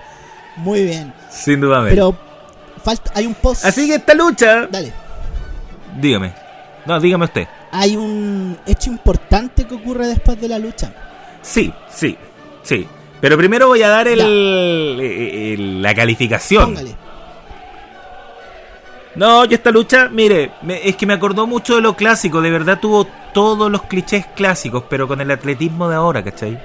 Sí, sí. Así que, bueno, si se trata de dar luchas clásicas, yo le voy a dar entonces la típica lucha del Iron Chick contra Hulk Hogan. Ah, muy bien. Pero con esteroides. claro, pero con esteroides, porque estos corrían, estos corrían, eh. Hogan con el Iron Chick, yo amo mucho el Iron Chick, pero bueno, para mover una pierna y moverla al otro lado ya se demoraba unos 10 segundos, pues bueno, así que eh, le doy una lucha clásica, pero con el atletismo de abajo. Mira, primera vez en la historia de Wrestling que hablamos una lucha con otra lucha. Está bien. Con otra lucha, sí. La Pero es como la saga que tuvo el Iron Chick con Hulk Hogan. Es, es, como estar hablando de escuela de lucha libre, ¿cachai? Porque de verdad aquí se cumplieron todos los clichés, todos los clichés. Faltó que el árbitro quedara noqueado, nada más. Sí, porque también entró Marlena de a encarar a Hemsley. Se sube Gold hasta el ring. Descuidó a Marlena, pero que íbamos a pensar de que iba a llegar cierta mujer musculosa de 3 metros, weón. La mujer de la Amazona, estas de Futurama. Sí, las que Sí, las que mataban, las que mataban por Snusnu. Sí, pues las que mataban por Snusnu. Esa, esas mismas. Sí. ¿Cachai? Y le empieza a ahorcar. Una mina que no conocía a nadie, pero le empezó a ahorcar y de hecho, no sé si estuvo maqueteado o no, pero se metió un viejito de seguridad muy rápido a tratar de separar a, eh. a, a, esta mujer con Marlena. Pero corrió el pobre viejo y después se metió un paco. No, pero eso es incomprobable. No vamos a ver si eso estuvo maqueteado o no. Tendríamos que investigar. Eso es incomprobable. Esa mujer misteriosa, musculosa del Amazonas, la que mata por el Snusnu, tiempo después nos daríamos cuenta que tenía nombre y se llama China. Exactamente, el debut de China en la WWF, que, que sabéis que yo esta este este esto que pasó me dejó gratamente sorprendido, ¿sabes por qué? Porque ya la lucha también. No, no solamente es recomendable por tener estos dos que después se convertirían en íconos gigantes monstruos del escenario de la lucha libre, en su etapa más, más yogurín, más de sub-17, sino que al mismo tiempo tenemos este regalo, el debut de China, que no se refieren a ella como China, no, ni siquiera la nombran, al menos en la transmisión en, inglés, y me imagino que en la de español pasará lo mismo. Tampoco, claro. Claro, pero es la China, esta mujer musculosa, que, que estaba asociada a Hunter que era como su guardaespaldas, que era súper rupturista para la época porque estábamos acostumbrados a que lo que se conoce en inglés como el muscle, que es como lo que hace AJ Styles con, ¿cómo se llama? Homos, creo que se llama el, el gigante, ¿ya? Es como esa dinámica, pero nunca habíamos visto ese papel hecho por una mujer. Entonces, claramente aquí se estaba como rompiendo un, un canon bien interesante para la época. Hemos hablado de China un montón Muy en nuestro pay-per-view, pero, pero no vamos a negar que, que sí fue un gran, una gran adición al roster de WWF, no, innegable. Aquí queremos mucho a China. Aquí lo, lo... No sé si los livineros, pero al menos los co-capitanes quieren mucho a China. No, sí, hemos hablado de China, hemos dicho que técnicamente no era un diamante, pero era un gran gimmick. Y, su presencia en W fue muy rupturista, sobre todo para, para considerando que era mujer. No es que creamos que las mujeres no son capaces, no nos vayan a funar, sino que la conmovisión de la época.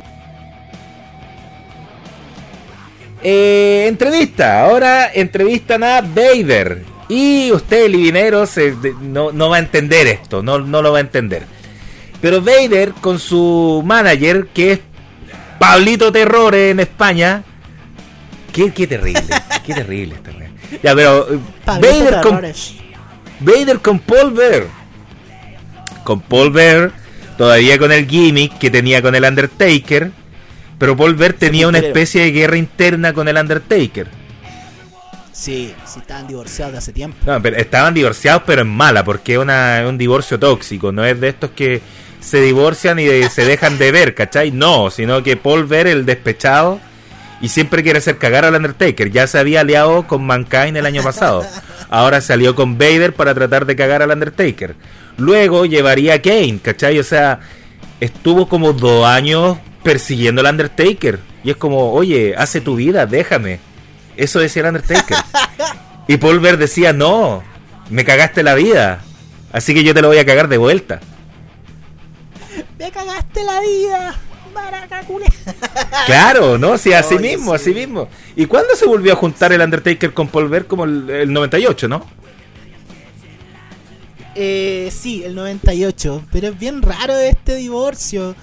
Pero los fanáticos del Undertaker aprecian mucho la era en que estos dos están juntos. Pero, claro, en historia Paul Bearer hizo de todo. Salió con Mankind, después salió con, con Vader, después con Kane. Y al final después terminaron como amigos, pues, qué wea. Claro. Pero... Para que vea que ahí Paul Bearer era el tóxico de la relación. No, Paul Bearer, poco deconstruido para la época. Muy poco. Vamos con la siguiente lucha. Es lucha por los campeonatos en parejas de la WWE, WWF en su tiempo. Los campeones Owen Hart y The British Bulldog, que en realidad son familia. Eh, el Bulldog británico era cuñado de Owen Hart. Se enfrentan a un grupo, pero a un tag team, pero incomprobabilísimo. Phil Lafon y Doug Furnace. Yo sé que tú, Livinero, escuchaste estos nombres y dijiste, ¿quiénes son esos? Bueno, la verdad yo tampoco sabía quiénes eran hasta ver este pay-per-view, la verdad. De hecho, su, su carrera en WWF duró un año, así que... Bueno, pero, pero muy fugaz. Phil Lafon y Doug Furnace eran luchadores que iniciaron su carrera en Japón. Y se llamaban The Canam Express. Porque había mucho Express en ese tiempo. Estaba The Midnight Express.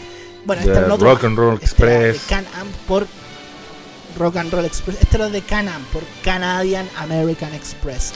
Porque uno de ellos era de nacionalidad canadiense y el otro era americano. poco.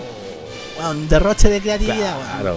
Esto los bautizó Carlos Cabrera después del. Eh, claro. o del Mamaluca ahí, eh, Hugo Sabinovich. Bueno, ellos iniciaron su carrera en Japón. Ellos tienen un largo historial de lucha en, New Japan Pro Wrestling. Y de hecho su estilo de lucha como que se nota que es muy japonés. Tiene muchos elementos del puro wrestling. Así que... Y llegan a WWE, perdón, llegan primero a ECW y después llegan a WWE. ¿Ya? Eh, esos son Phil Lafon y Doug Furnace. Eh, nos muestran un video del momento en que Owen Hart eh, elimina a British, al Bulldog británico en el Royal Rumble, en la lucha del Royal Rumble.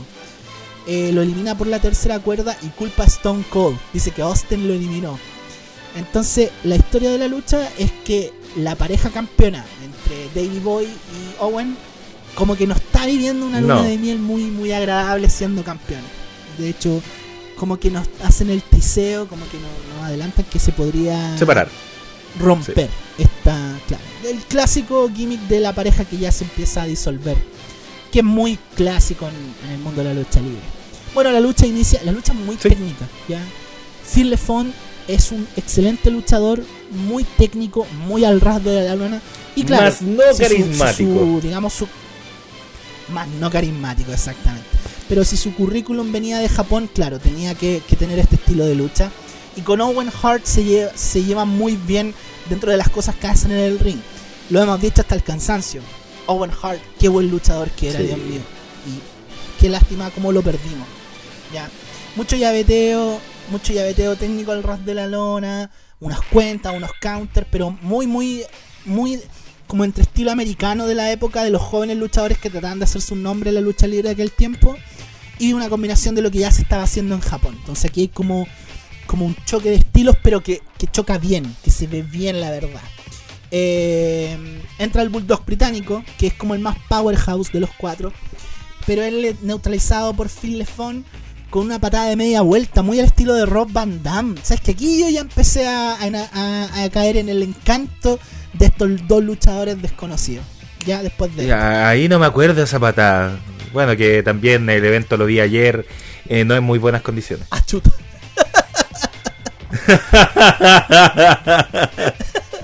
Así que hoy día, no, de verdad, hoy día le pegué una revisada de nuevo al evento.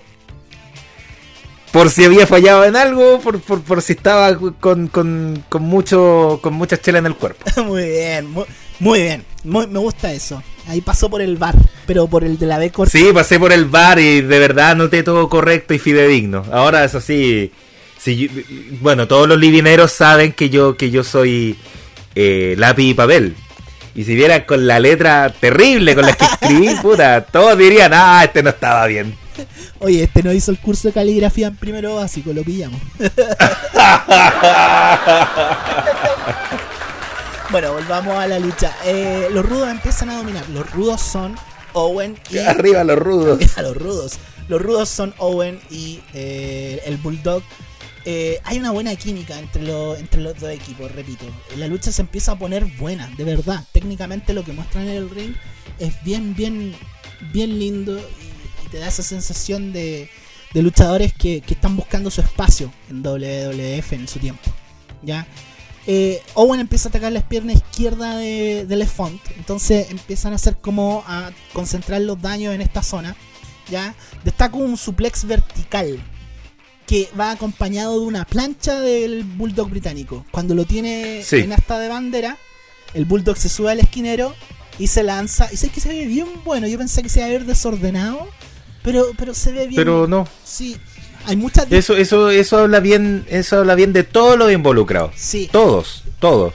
Quien ejecuta el suplex, quien está esperando arriba, ¿cachai? Para tratar de mantener el equilibrio y finalmente el Bulldog que se tiró bien. Yo también pensé que se iba a tirar tipo Mark Mero, sí, así medio, medio desordenado. Pero no, no, lo- todo salió correcto. sí. La verdad se vio bien bonito ese, ese spot. Muchas distracciones al árbitro. Eh, Eso me llamó la atención de esta lucha. Mucha distracción al árbitro. Que, que cuánto es que se llama. Que de repente los heels están haciendo trampa y el árbitro no se está dando cuenta. Bueno, era el árbitro de ese partido de Colo Colo y la U el que se le cayó el banderín. El lineman que se le cayó el banderín cuando fue el gol. Ni me recuerde de ese. Desgraciado. Ya, no voy a, no voy a decir nada. Claro. Es infeliz. El Bulldog toma a Doug Furnace para hacer el castigo, pero como que lo toma de los hombros para que Owen lo golpee. Owen va a golpear, se agacha y le pega al Bulldog. Entonces, esto es más que nada como ese típico spot para ahondar en la separación de un grupo. El famoso miscommunication spot, que es muy clásico. Y, y en eso el Bulldog se enoja y le pega a Owen, po, le, le pega un combo Sí, a Owen po. Cubre uno de los. En este caso, Doc Furnace cubre. Y como que el weón le pega así. Y se va como para el esquinero todo enojado. Y ve que le están cubriendo al compañero. Y se devuelve a pegar una patada. Me dio mucha risa. Es como, ya sabes que toma, weón. No, no, la cagué.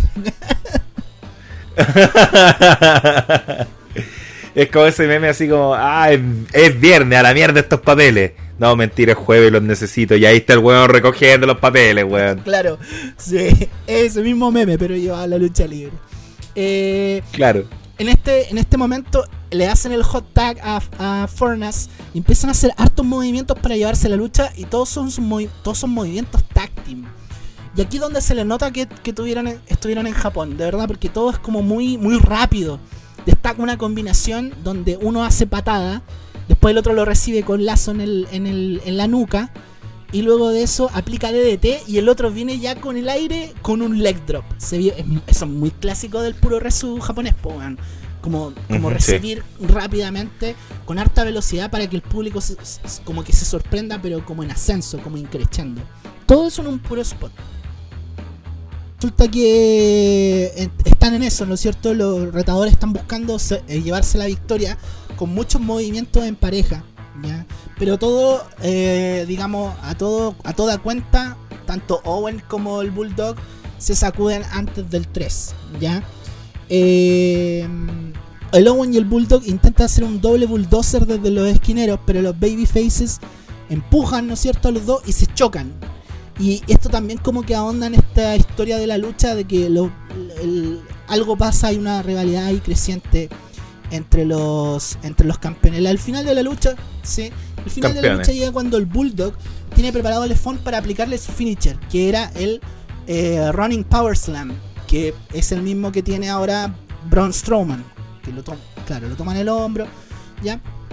Pero cuando lo tiene en el hombro aparece Owen quien golpea a Doc Fornas con el trofeo del Slammy. ¿Te acuerdas que ese era su gimmick? Y esto lo ve el árbitro, esto lo ve el árbitro y manda a descalificar la lucha. Pero más que nada, la historia del final es que el Bulldog ya lo tiene listo para derrotarlo. Y eh, Owen ensucia al final de la lucha con esta descalificación, como hemos sabido siempre. En WWE la descalificación da la victoria al otro equipo o al otro luchador, pero no hace que cambien los campeonatos. Los campeones retienen vía descalificación, el público abuchea. El final es bastante decepcionante en ese sentido. A mí no me gustó. Entiendo que tiene que ver con la historia de ahondar en este como posible quiebre entre el Bulldog y Owen Hart. Pero, pero no me gustó porque la lucha era bastante buena. Y el público abuchea. ¿Y sabe qué, doctor? Se, contó mal, se mm. contó mal la historia. Así que porque fue muy repentino cuando apareció Owen Hart, ¿cachai? Y llegó y pegó. Eh, hubiera tenido como más construcción, ¿cachai? Y ahí Owen como amenazando, como que va a pegar, ¿cachai? Poniéndole color. Y después pegar hubiera reaccionado mejor la gente. Pero la misma gente como que no entendió el final. Sí, la verdad no, no me gustó. Fue, la lucha fue buena. Y... ¿Y sabéis lo peor? Que después Owen y el Bulldog no, no se separan, siguen siendo campeones. Entonces, todo esto fue una pérdida de tiempo en cuanto a historia. Así que es bien triste en ese sentido. Eh, ingresa en este caso eh, el mismo mm, eh, abogado que acompañó a The Nation, que también era parte. sí, no entendí eso. Que él también era como el, como el manager de este equipo. Ya celebra a Owen Hart porque retienen, pero David Boy está enojadísimo porque no quería ganar de esta forma. Se ponen a pelear, discuten un buen rato, la gente lo abuchea, hay como una tensión, pensamos que en cualquier minuto el Bulldog le va a pegar a Owen, no ocurre, y ahí queda la lucha. Después se van a backstage, ¿no es cierto? Y continúa el show. Y la verdad no, no me gustó este final, me gustó la lucha, más no el final. Y como esta lucha tiene un divorcio o digamos una pelea entre miembros que son familia en la vida real, yo a esta lucha Chuta, me da miedo escuchar que con, con, esa con esa previa que me dio, me da miedo escuchar el No, esta lucha la calificación. una pelea de familiares en la jueza. Con, con la jueza ahí Ah, no, eso es bueno, entonces sí, eso es bueno, eso es bueno. caso ahí de herencia, mi hermano se metió con una mina y ahora dejó a mi mamá en la calle. Eso yo se lo regalo a esta lucha. Oh, sí, sí, la pobre viejita que llegaba porque era dueña de una casa y no le pagaban el arriendo hace 16 meses. O que, hizo, le hizo firmar a la mamá una escritura, pero, pero no sabía para lo que era y le terminó quitando la casa. No, típico caso ahí de, de, la, de la jueza. Eh, mire, Aquí hay una entrevista, pero aquí nadie entrevista al Undertaker, siempre como que habla solo. Mm. Y dice lo típico, que va a ganar la lucha, ¿cachai? Y que, la oscuridad y todo eso, y bla, bla, bla. Todo, todo lo del Undertaker. Es que sabéis que es muy clásico que en los shows de WWE, cuando el main event es una lucha de cuatro esquinas, bueno, en este caso no es una cuatro esquinas, pero hay cuatro participantes, es muy clásico que entrevisten a los cuatro durante el pay-per-view. Pasa siempre. Me acuerdo de WrestleMania 2000. Pasa exactamente lo mismo. La lucha, el main event son cuatro luchadores, entonces a los cuatro le hacen entrevistas. Es muy común, es casi un cliché, por así decirlo. Así que aquí estaban cumpliendo con todo. Bueno, aquí llevamos tres entonces, ¿cachai? Falta uno, pero después lo entrevistarían. Ya llegamos al main event. Tratamos de alargar el capítulo lo más posible. todo lo contrario de lo que hacemos siempre, pero esto es porque el evento era muy corto. ¿Cuántas luchas son? Cinco. Cinco. Y dos de ellas. Entonces está Howard Finkel. Está Howard Finkel ya arriba del ring. Para presentar la siguiente lucha. Y entonces explica primero las reglas de que hay dos formas de la eliminación. O sea, esto es con eliminación de partida, no es como uno gana y chao el resto, ¿cachai? No, tienes que eliminar a tu oponente. Y aquí se le, se le elimina, ya que era repechaje Royal Rumble, o por encima de la tercera cuerda, o por cuenta de tres. Cosa que yo igual ahí ya dije, oye, pero ¿por qué con, la cuestión de la tercera cuerda? Es bastante innecesario, ¿cachai? Y después vamos a ver que era más innecesario todavía, pero eso lo vamos a ver después muchos mucho elementos en el reglamento de esta lucha, porque claro, se eliminaba lanzando al oponente por la tercera cuerda, o con pinfall, con cuenta de tres, o con sumisión, o... Ah, perdón. Y aparte la lucha sin descalificación. Si, bueno, tenía mucho, era mucho, era como cuando tú le echáis mucho ingrediente a una comida y como que ahí, ahí te la jugáis. Claro, no, de verdad era mucho. Entonces pasamos, esto es por el título vacante que John Michaels ahí estaba hablando con el gurú de la sonrisa para ver si es que la puede recuperar. No, estaba con depresión. Vader. Sebo. Vader. Contra Undertaker, contra Stone Cold y contra Bret Hart. Y cuando iba a entrar Bret Hart es cuando entrevistan finalmente al Hitman. Ahí en plena lucha. claro, para que los cuatro digan ahí al micrófono por qué van a ganar. Y aquí pasa lo que para uno es imposible ver en este momento. Suena la música de Stone Cold, suena, suenan los vidrios. ¿Y lo vio, doctor?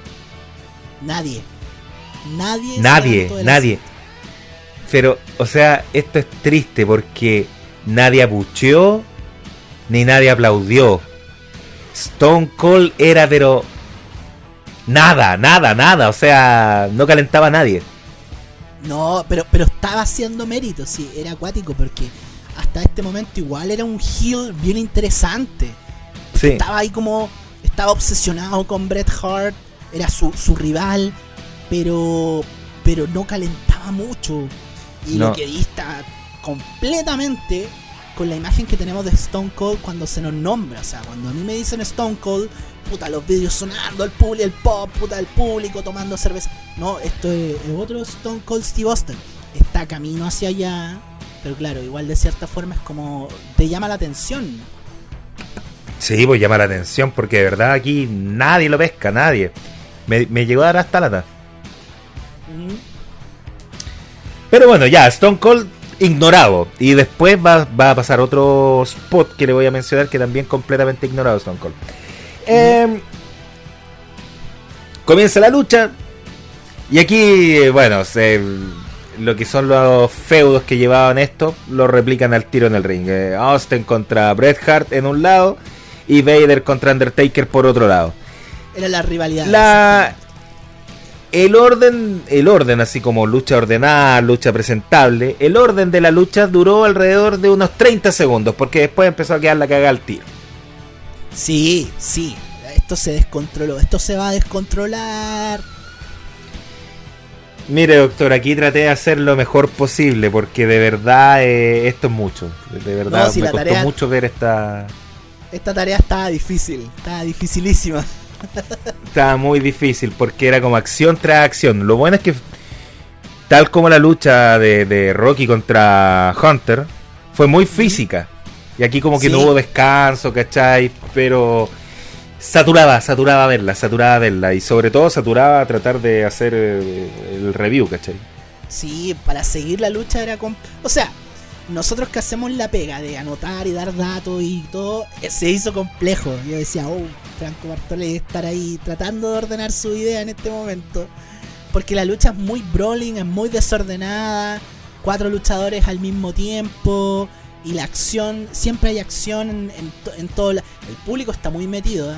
Yo agradezco que el público se gozó esta lucha, pero una lucha interesante, interesante en el papel. Antes de verla, cuando tú ves estos cuatro nombres, tú dices, ah, mira, Vader, a pesar de que su carrera en WWE no fue lo que fue en WSW, donde llegó a ser campeón, eh, igual es un, es un, luchador icónico de los 90, el Undertaker, para qué decir.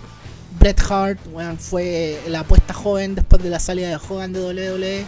Stone Cold era el proyecto que tenía McMahon o la empresa en general. Entonces es bien interesante en cuanto a nombre la lucha en general. Sí, así que bueno, voy a tratar de dar lo mejor ahora de mi parte, doctor. Póngale, póngale, póngale. Así que voy a tratar de contextualizar todo. Austin contra Hart, Taker contra Vader. Eh, tras aplicar ese típico lazo volador que aplica el Undertaker siempre, que no se ve muy elegante, no se ve muy ortodoxo, pero todos queremos ese lazo al cuello que, pega, ¿cachai? Sí. Eh, Taker tiene el control del momento contra los tres, o sea, ya para demostrar de que el, mero mero iba a ser el Undertaker, ¿cachai? Vader y Taker se van hacia abajo a luchar. Obviamente tienen que bajar por la segunda cuerda. No pueden bajar por la tercera porque si no quedarían eliminados. Así que hay que recordar esa regla.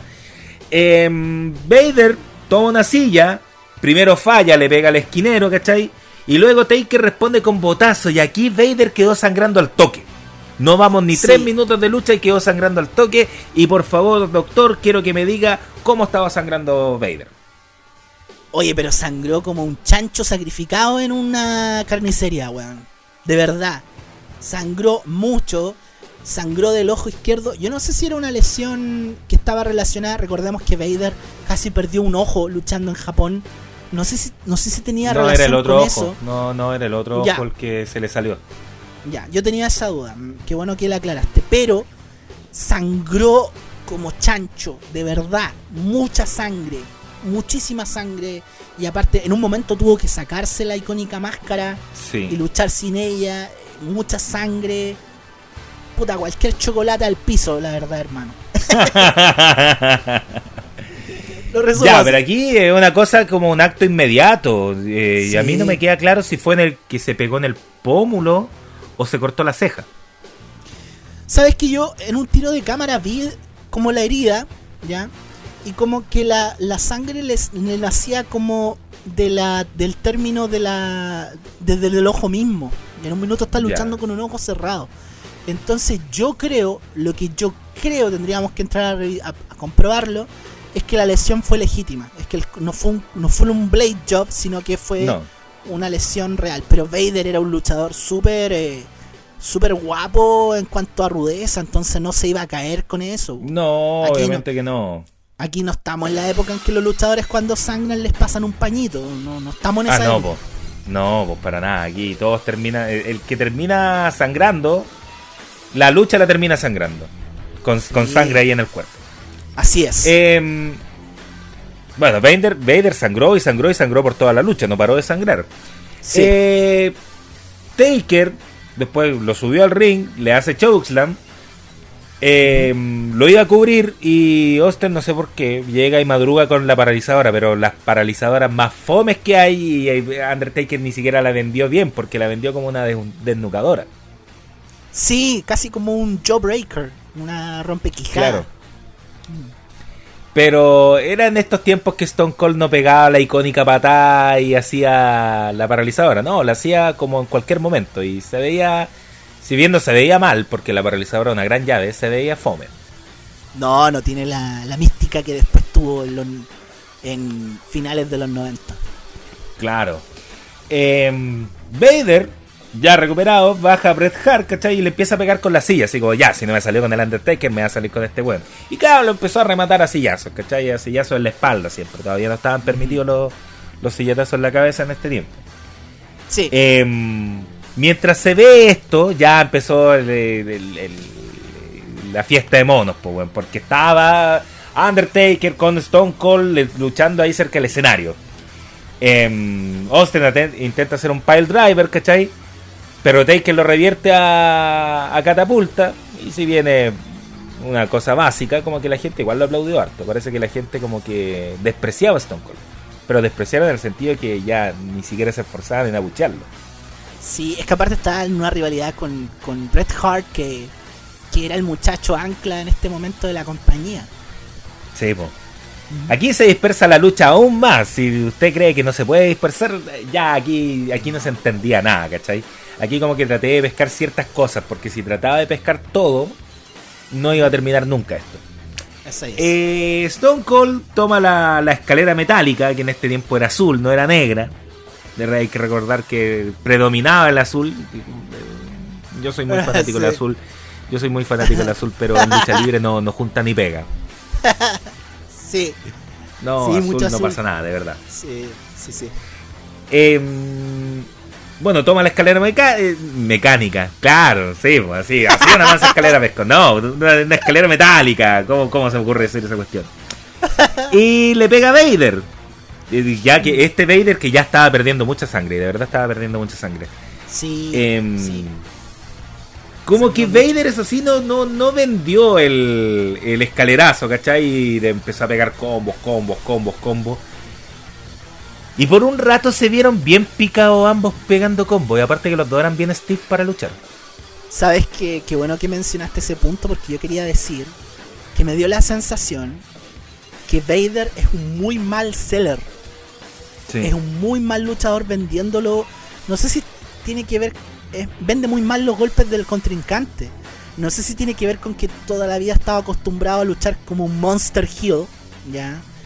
Pero, pero, bueno, como que le pegaban y no... Y, como que lo, lo que le hacían, como que lo aguantaba rápido. De hecho, hay un spot, no sé si lo mencionaste viene más adelante, donde le pegan con una silla y como que, como que al rato ya está pegando. Entonces, no, no sé si era que estaba protegiéndose, no sé si era maña eh, no sé si era que estaba picado, como dijiste tú. Quizá también pudo haber sido un poquito de eso. Pero muy mal seller eh, Vader, de verdad. Muy mal seller, de verdad. Em, Vader ahora está con Brett por el escenario, ¿cachai? Y se meten entre la gente, ¿cachai? Después vuelven rápido, ambos se tiran a la a estas vallas papales, porque no había barrera así como, como la, que existe ahora. Eran vallas papales nomás las que ponían. Sí, más barata. claro. Eh, y mientras tanto, ¿cachai? The Taker le está sacando la cresta a Austin. Pero aquí nunca vi que Stone Cold pegara un miserable combo. Siempre Taker pegando, ¿cachai? Entre medio muestran a Psycho Sil que estaba viendo la lucha. Y yo no sé cómo un hombre puede estar viendo la lucha así como gritando a cada rato, ¿cachai? Y dando vueltas. Parecía León enjaulado, weón. Em, vuelven a la lucha. Brett y Taker ahora eh, hacen una mini alianza para pegarle Stone Cold. Y Vader se mete para pegarle a Bret Hart. No entiendo por qué, si total está bien que dejen a uno bien para la cagada porque es con eliminación, pero bueno, ahí Vader como que no vio una en esta lucha, de verdad. No, no, no, a rato, a rato se veía hasta como perdido. Sí, sí, se le veía incómodo. Y aquí entonces Austin sube y el desgraciado, ¿cachai? Le pega al tipo que lo intentó ayudar porque Stone Cold, po, weón. Porque, Esa es la única razón. ¿Por qué? Because Stone Cold, ¿cachai? sí, es muy bien. Lo tiran a las cuerdas y hacen loot express. Y aquí sí que ya me impresionó que nadie lo me Aquí, pero nadie, nadie, nadie, weón, nadie. Ni siquiera con los combos que le está pegando ahí en el, en el ojo malo, sangrando. Nada. No, no, po, no. No sé si tenía que ver con que Stone Cold era heel, pero nada, nada, así como que poquito, poquito. Y es que esto me impresiona porque vemos el Stone Cold pelado, ¿cachai? El Stone Cold que, que, ya es Stone Cold y no, ninguna reacción, nada. Sí, sí. No era Chili McFreeze, ¿te acuerdas que una vez salió? Chili McFreeze, sí. Ese era como el nombre ese que iba a ser su nombre. Sí, sí Chili McFreeze. Qué, qué, terrible, eh, era Frostmac, no me acuerdo cuál era el otro, pero bueno, ya. No importa. lo, bueno es que quedó como Stone Cold. Mm. Eh, volvemos a la lucha. Vader batalla con Taker, mientras Brett hace...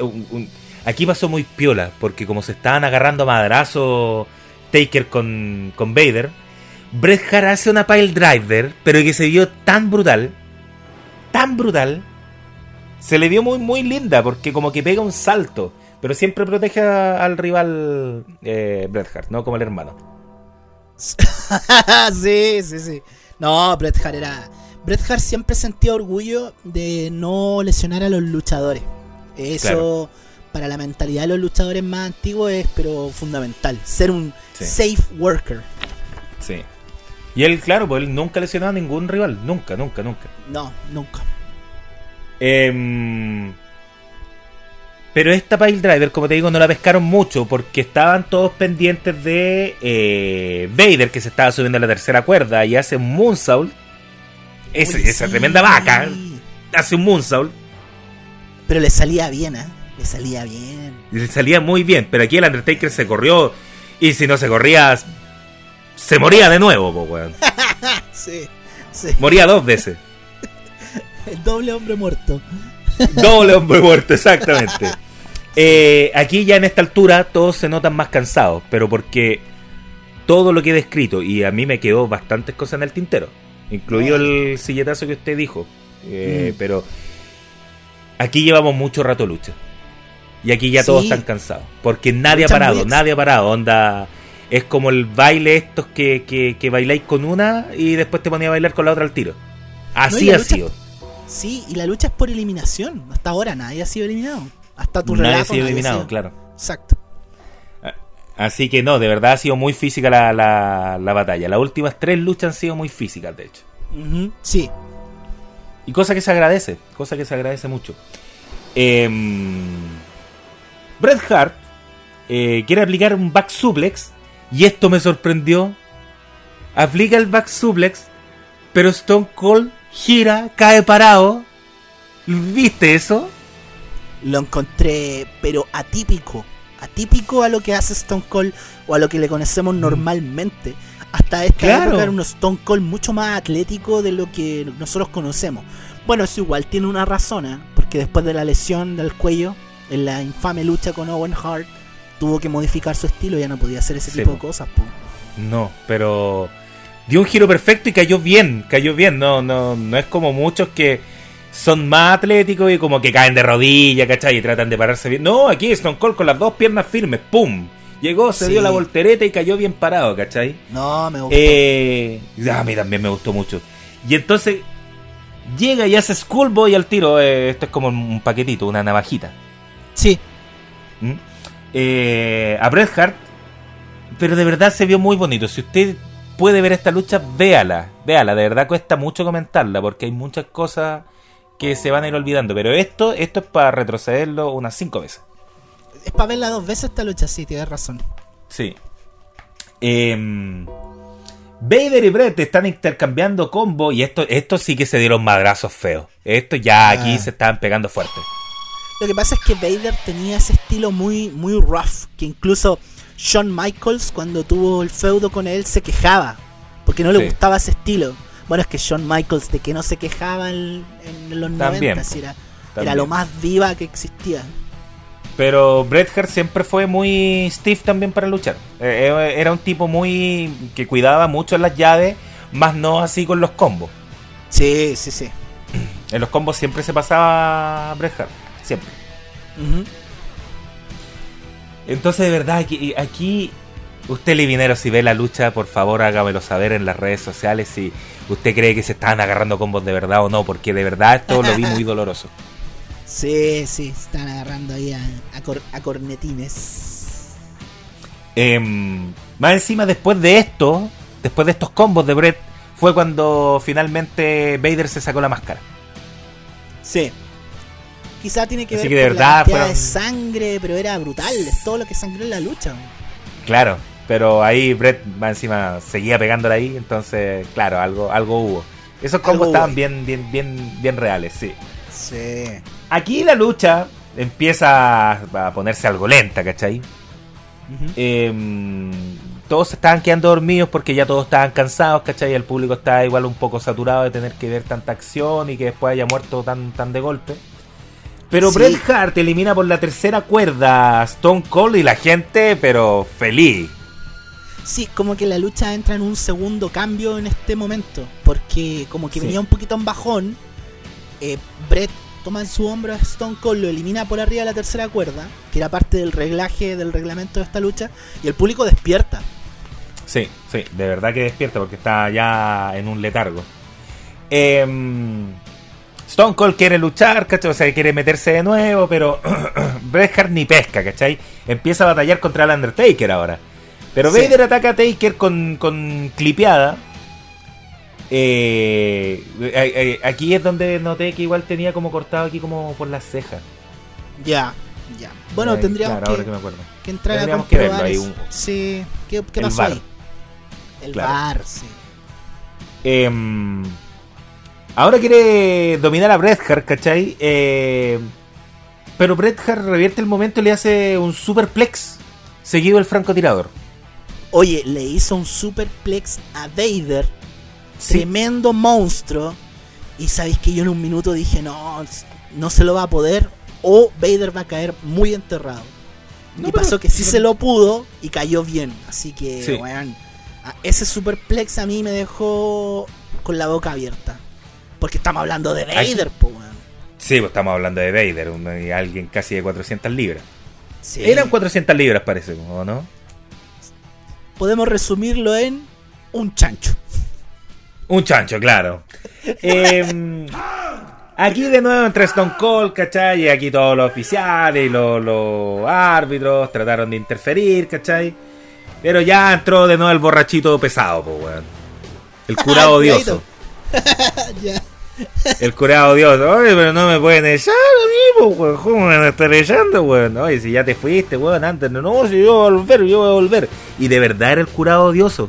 Porque no volvió más a backstage. No, se quedó Estuvo ahí. como 5 minutos tratando de entrar en el ring. Sí. Em, así que entra Austin a pegarle a Brett. Eh, llegan todos para tratar de sacarlo. No, no lo sacan nunca. Siempre está merodeando el ring. En esto, ¿cachai? Vader quiere hacer eh, Moonsault de nuevo. Pero Taker le pega un golpe bajo y elimina a Vader. Elimina Porque a lo eliminó sí. por la tercera cuerda. Sí, sí, hasta ahora las dos eliminaciones han sido por la tercera cuerda. Exacto. Eh, Bret Hart quiere aprovechar que Taker está distraído como así como quieren echar a, a Stone Cold, ¿cachai? Porque está dejando la cagada abajo, de verdad, está dejando la cagada. Eh, pero Taker lo madrugó con Chokeslam. Sí, sí, se metió de nuevo y lo, y lo, lo agarró el Undertaker. Y ahora Taker iba para la tumba rompecuello y matar a Bret Hart. Pero Sí. Stone Cold ahora interfiere agarrando a Bret Hart y deja la cagada de nuevo, ¿cachai? Y ahora quiere entrar el, el borrachito pesado, ¿cachai? Quiere entrar al ring. Taker le pega, ¿cachai? Em, Bret Hart de nuevo aprovecha el momento, trata de hacer eh, paquetito, pero Taker zafa. Así como minuto, o sea, perdón, eh, 2.9. segundo 2,95, una cosa así. Sí, sí, sí, estuvo a punto, estuvo a punto. Y aquí otra vez el borrachito odioso quiere entrar de nuevo, weón. Ahí está en el apron, weón. Ahí no, si yo. Yo entrase, yo entrase. Oye, si yo soy un luchador de la W, weón. Si yo, yo, yo tengo que estar aquí en esta weá, weón. Tú, ¿cachai? ¿cachai? ¿cachai la cartelera? Eh, ahí dice Stone Cold, ese soy yo, weón. Eso es lo que Oiga. trataba de decir el.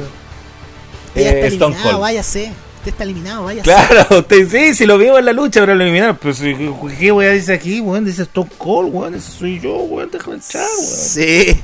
Mucho intervencionismo de Stone Cold Steve Austin. Parecía la Unión Soviética en los 80, weón. Más o menos, más o menos, igualito, weón.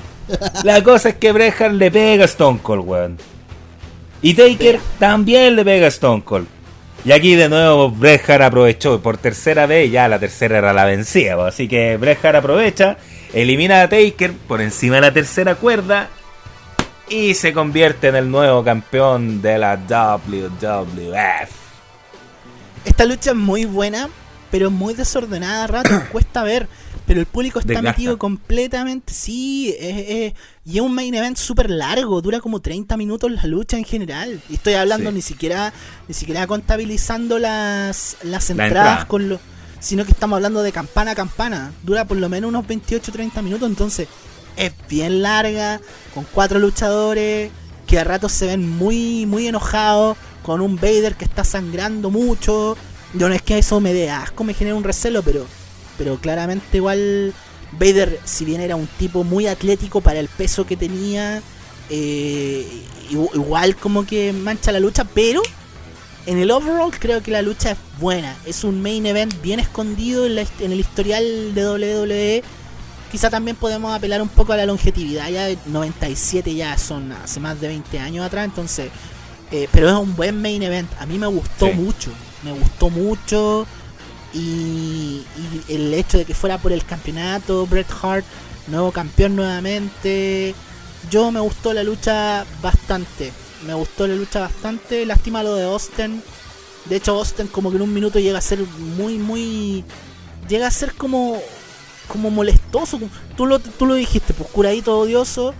Sí. Entonces también eso un poco apela a lo bajo... A, a que la popularidad de Austin como lo conocemos hasta el día de hoy en, este tiempo cero. Claro, claro, ayudó mucho con eso. Y de verdad, el curado odioso. No, mira, no fue un buen evento ni para Stone Cold ni para Vader, a pesar de que la lucha fue muy buena. Sí.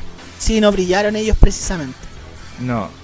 No, esta lucha la hizo Undertaker y Bret Hart, se nota, se nota. Sí, sí, sí. Así que bueno, pero cada uno se odiaba por, por motivos distintos, ¿cachai?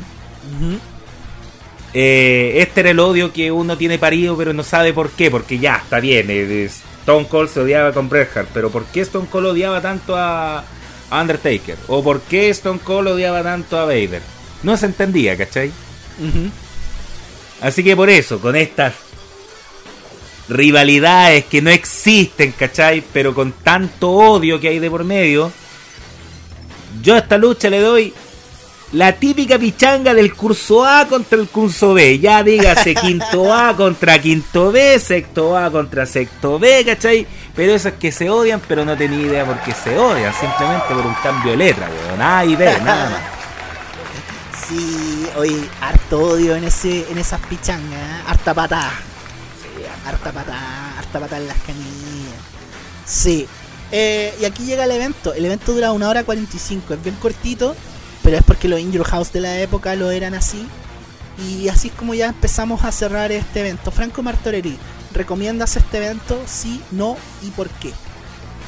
Sí, pero es difícil de digerir y se lo aclaro al tiro a los livineros. No es, no es algo fácil de, de verlo, ¿cachai? De partida ya, eh, si uno quiere ver la joyita escondida entre Triple H y La Roca, no va a ser fácil verlo por los gimmicks, Sí. ¿Cachai? Ya, ya es una cuestión que no es fácil de verla. También choca mucho ver eh, a La Roca haciendo tantas maromas, ¿cachai? Eh, Te deja bien, bien sorprendido, pero también te pilla como... Eh, ¿cómo, cómo, cómo se puede decir que te pilla? Así como que te pilla descolocado. Sí, porque no es lo que estamos acostumbrar, acostumbrados. Aquí no, te- no, no es lo que estamos acostumbrados a que asociar en nuestra mente tanto a Triple H o a Hunter, como lo quieran llamar, a La Roca, como Rocky Maivia, y a Stone Cold antes de su popularidad. Entonces te choca un poco. Sí, Pero- es muy chocante este evento, es muy, muy chocante. Y de verdad esa cuestión de mm, eh, que suene la música de Stone Cold y que nadie reaccione, esto ya, ya... A mí me dolió y de verdad a mí me dolió. Sí, yo igual lo recomiendo. Yo recomiendo ver el evento, más que nada también porque su duración es cortita. Eh, las dos primeras luchas de verdad son, son bien, bien fome. Yo lo recomiendo ver desde la mitad para adelante, pero sentado concentrado, de verdad. Sobre todo la última Sí. lucha. La última lucha es bien requiere mucha No, atención. es que la, la última lucha, exactamente, exactamente, necesitas atención. No, no, Es no es fácil estar en el celular y, Eh. y- No, y ver la lucha. la última lucha es como una película de Nolan. Como que si te perdí 10 segundos, Claro, podéis 10 perderte la historia listo. completa. Sí, podéis perderte la historia completa. Bien, pues Franco Martorelli, eh, nos despedimos, anunciamos lo que vamos a ver la próxima semana. Vamos a cumplir nuestra deuda y veremos No Way Out 2004, el evento que nosotros pusimos a votar y que fue el ganador. Eddie Guerrero se enfrenta a Brock Lesnar por el campeonato de la WWE y un montón de otras luchas que en nuestra mente no viene, pero es, más que nada porque esta lucha es lo que asociamos al evento y también es la razón por la que ustedes votaron. Si ustedes querían que habláramos de ese evento, es más que nada por esa lucha. Así que eso será en la próxima semana. Por ahora nos despedimos. Muchas gracias. Chao, livineros.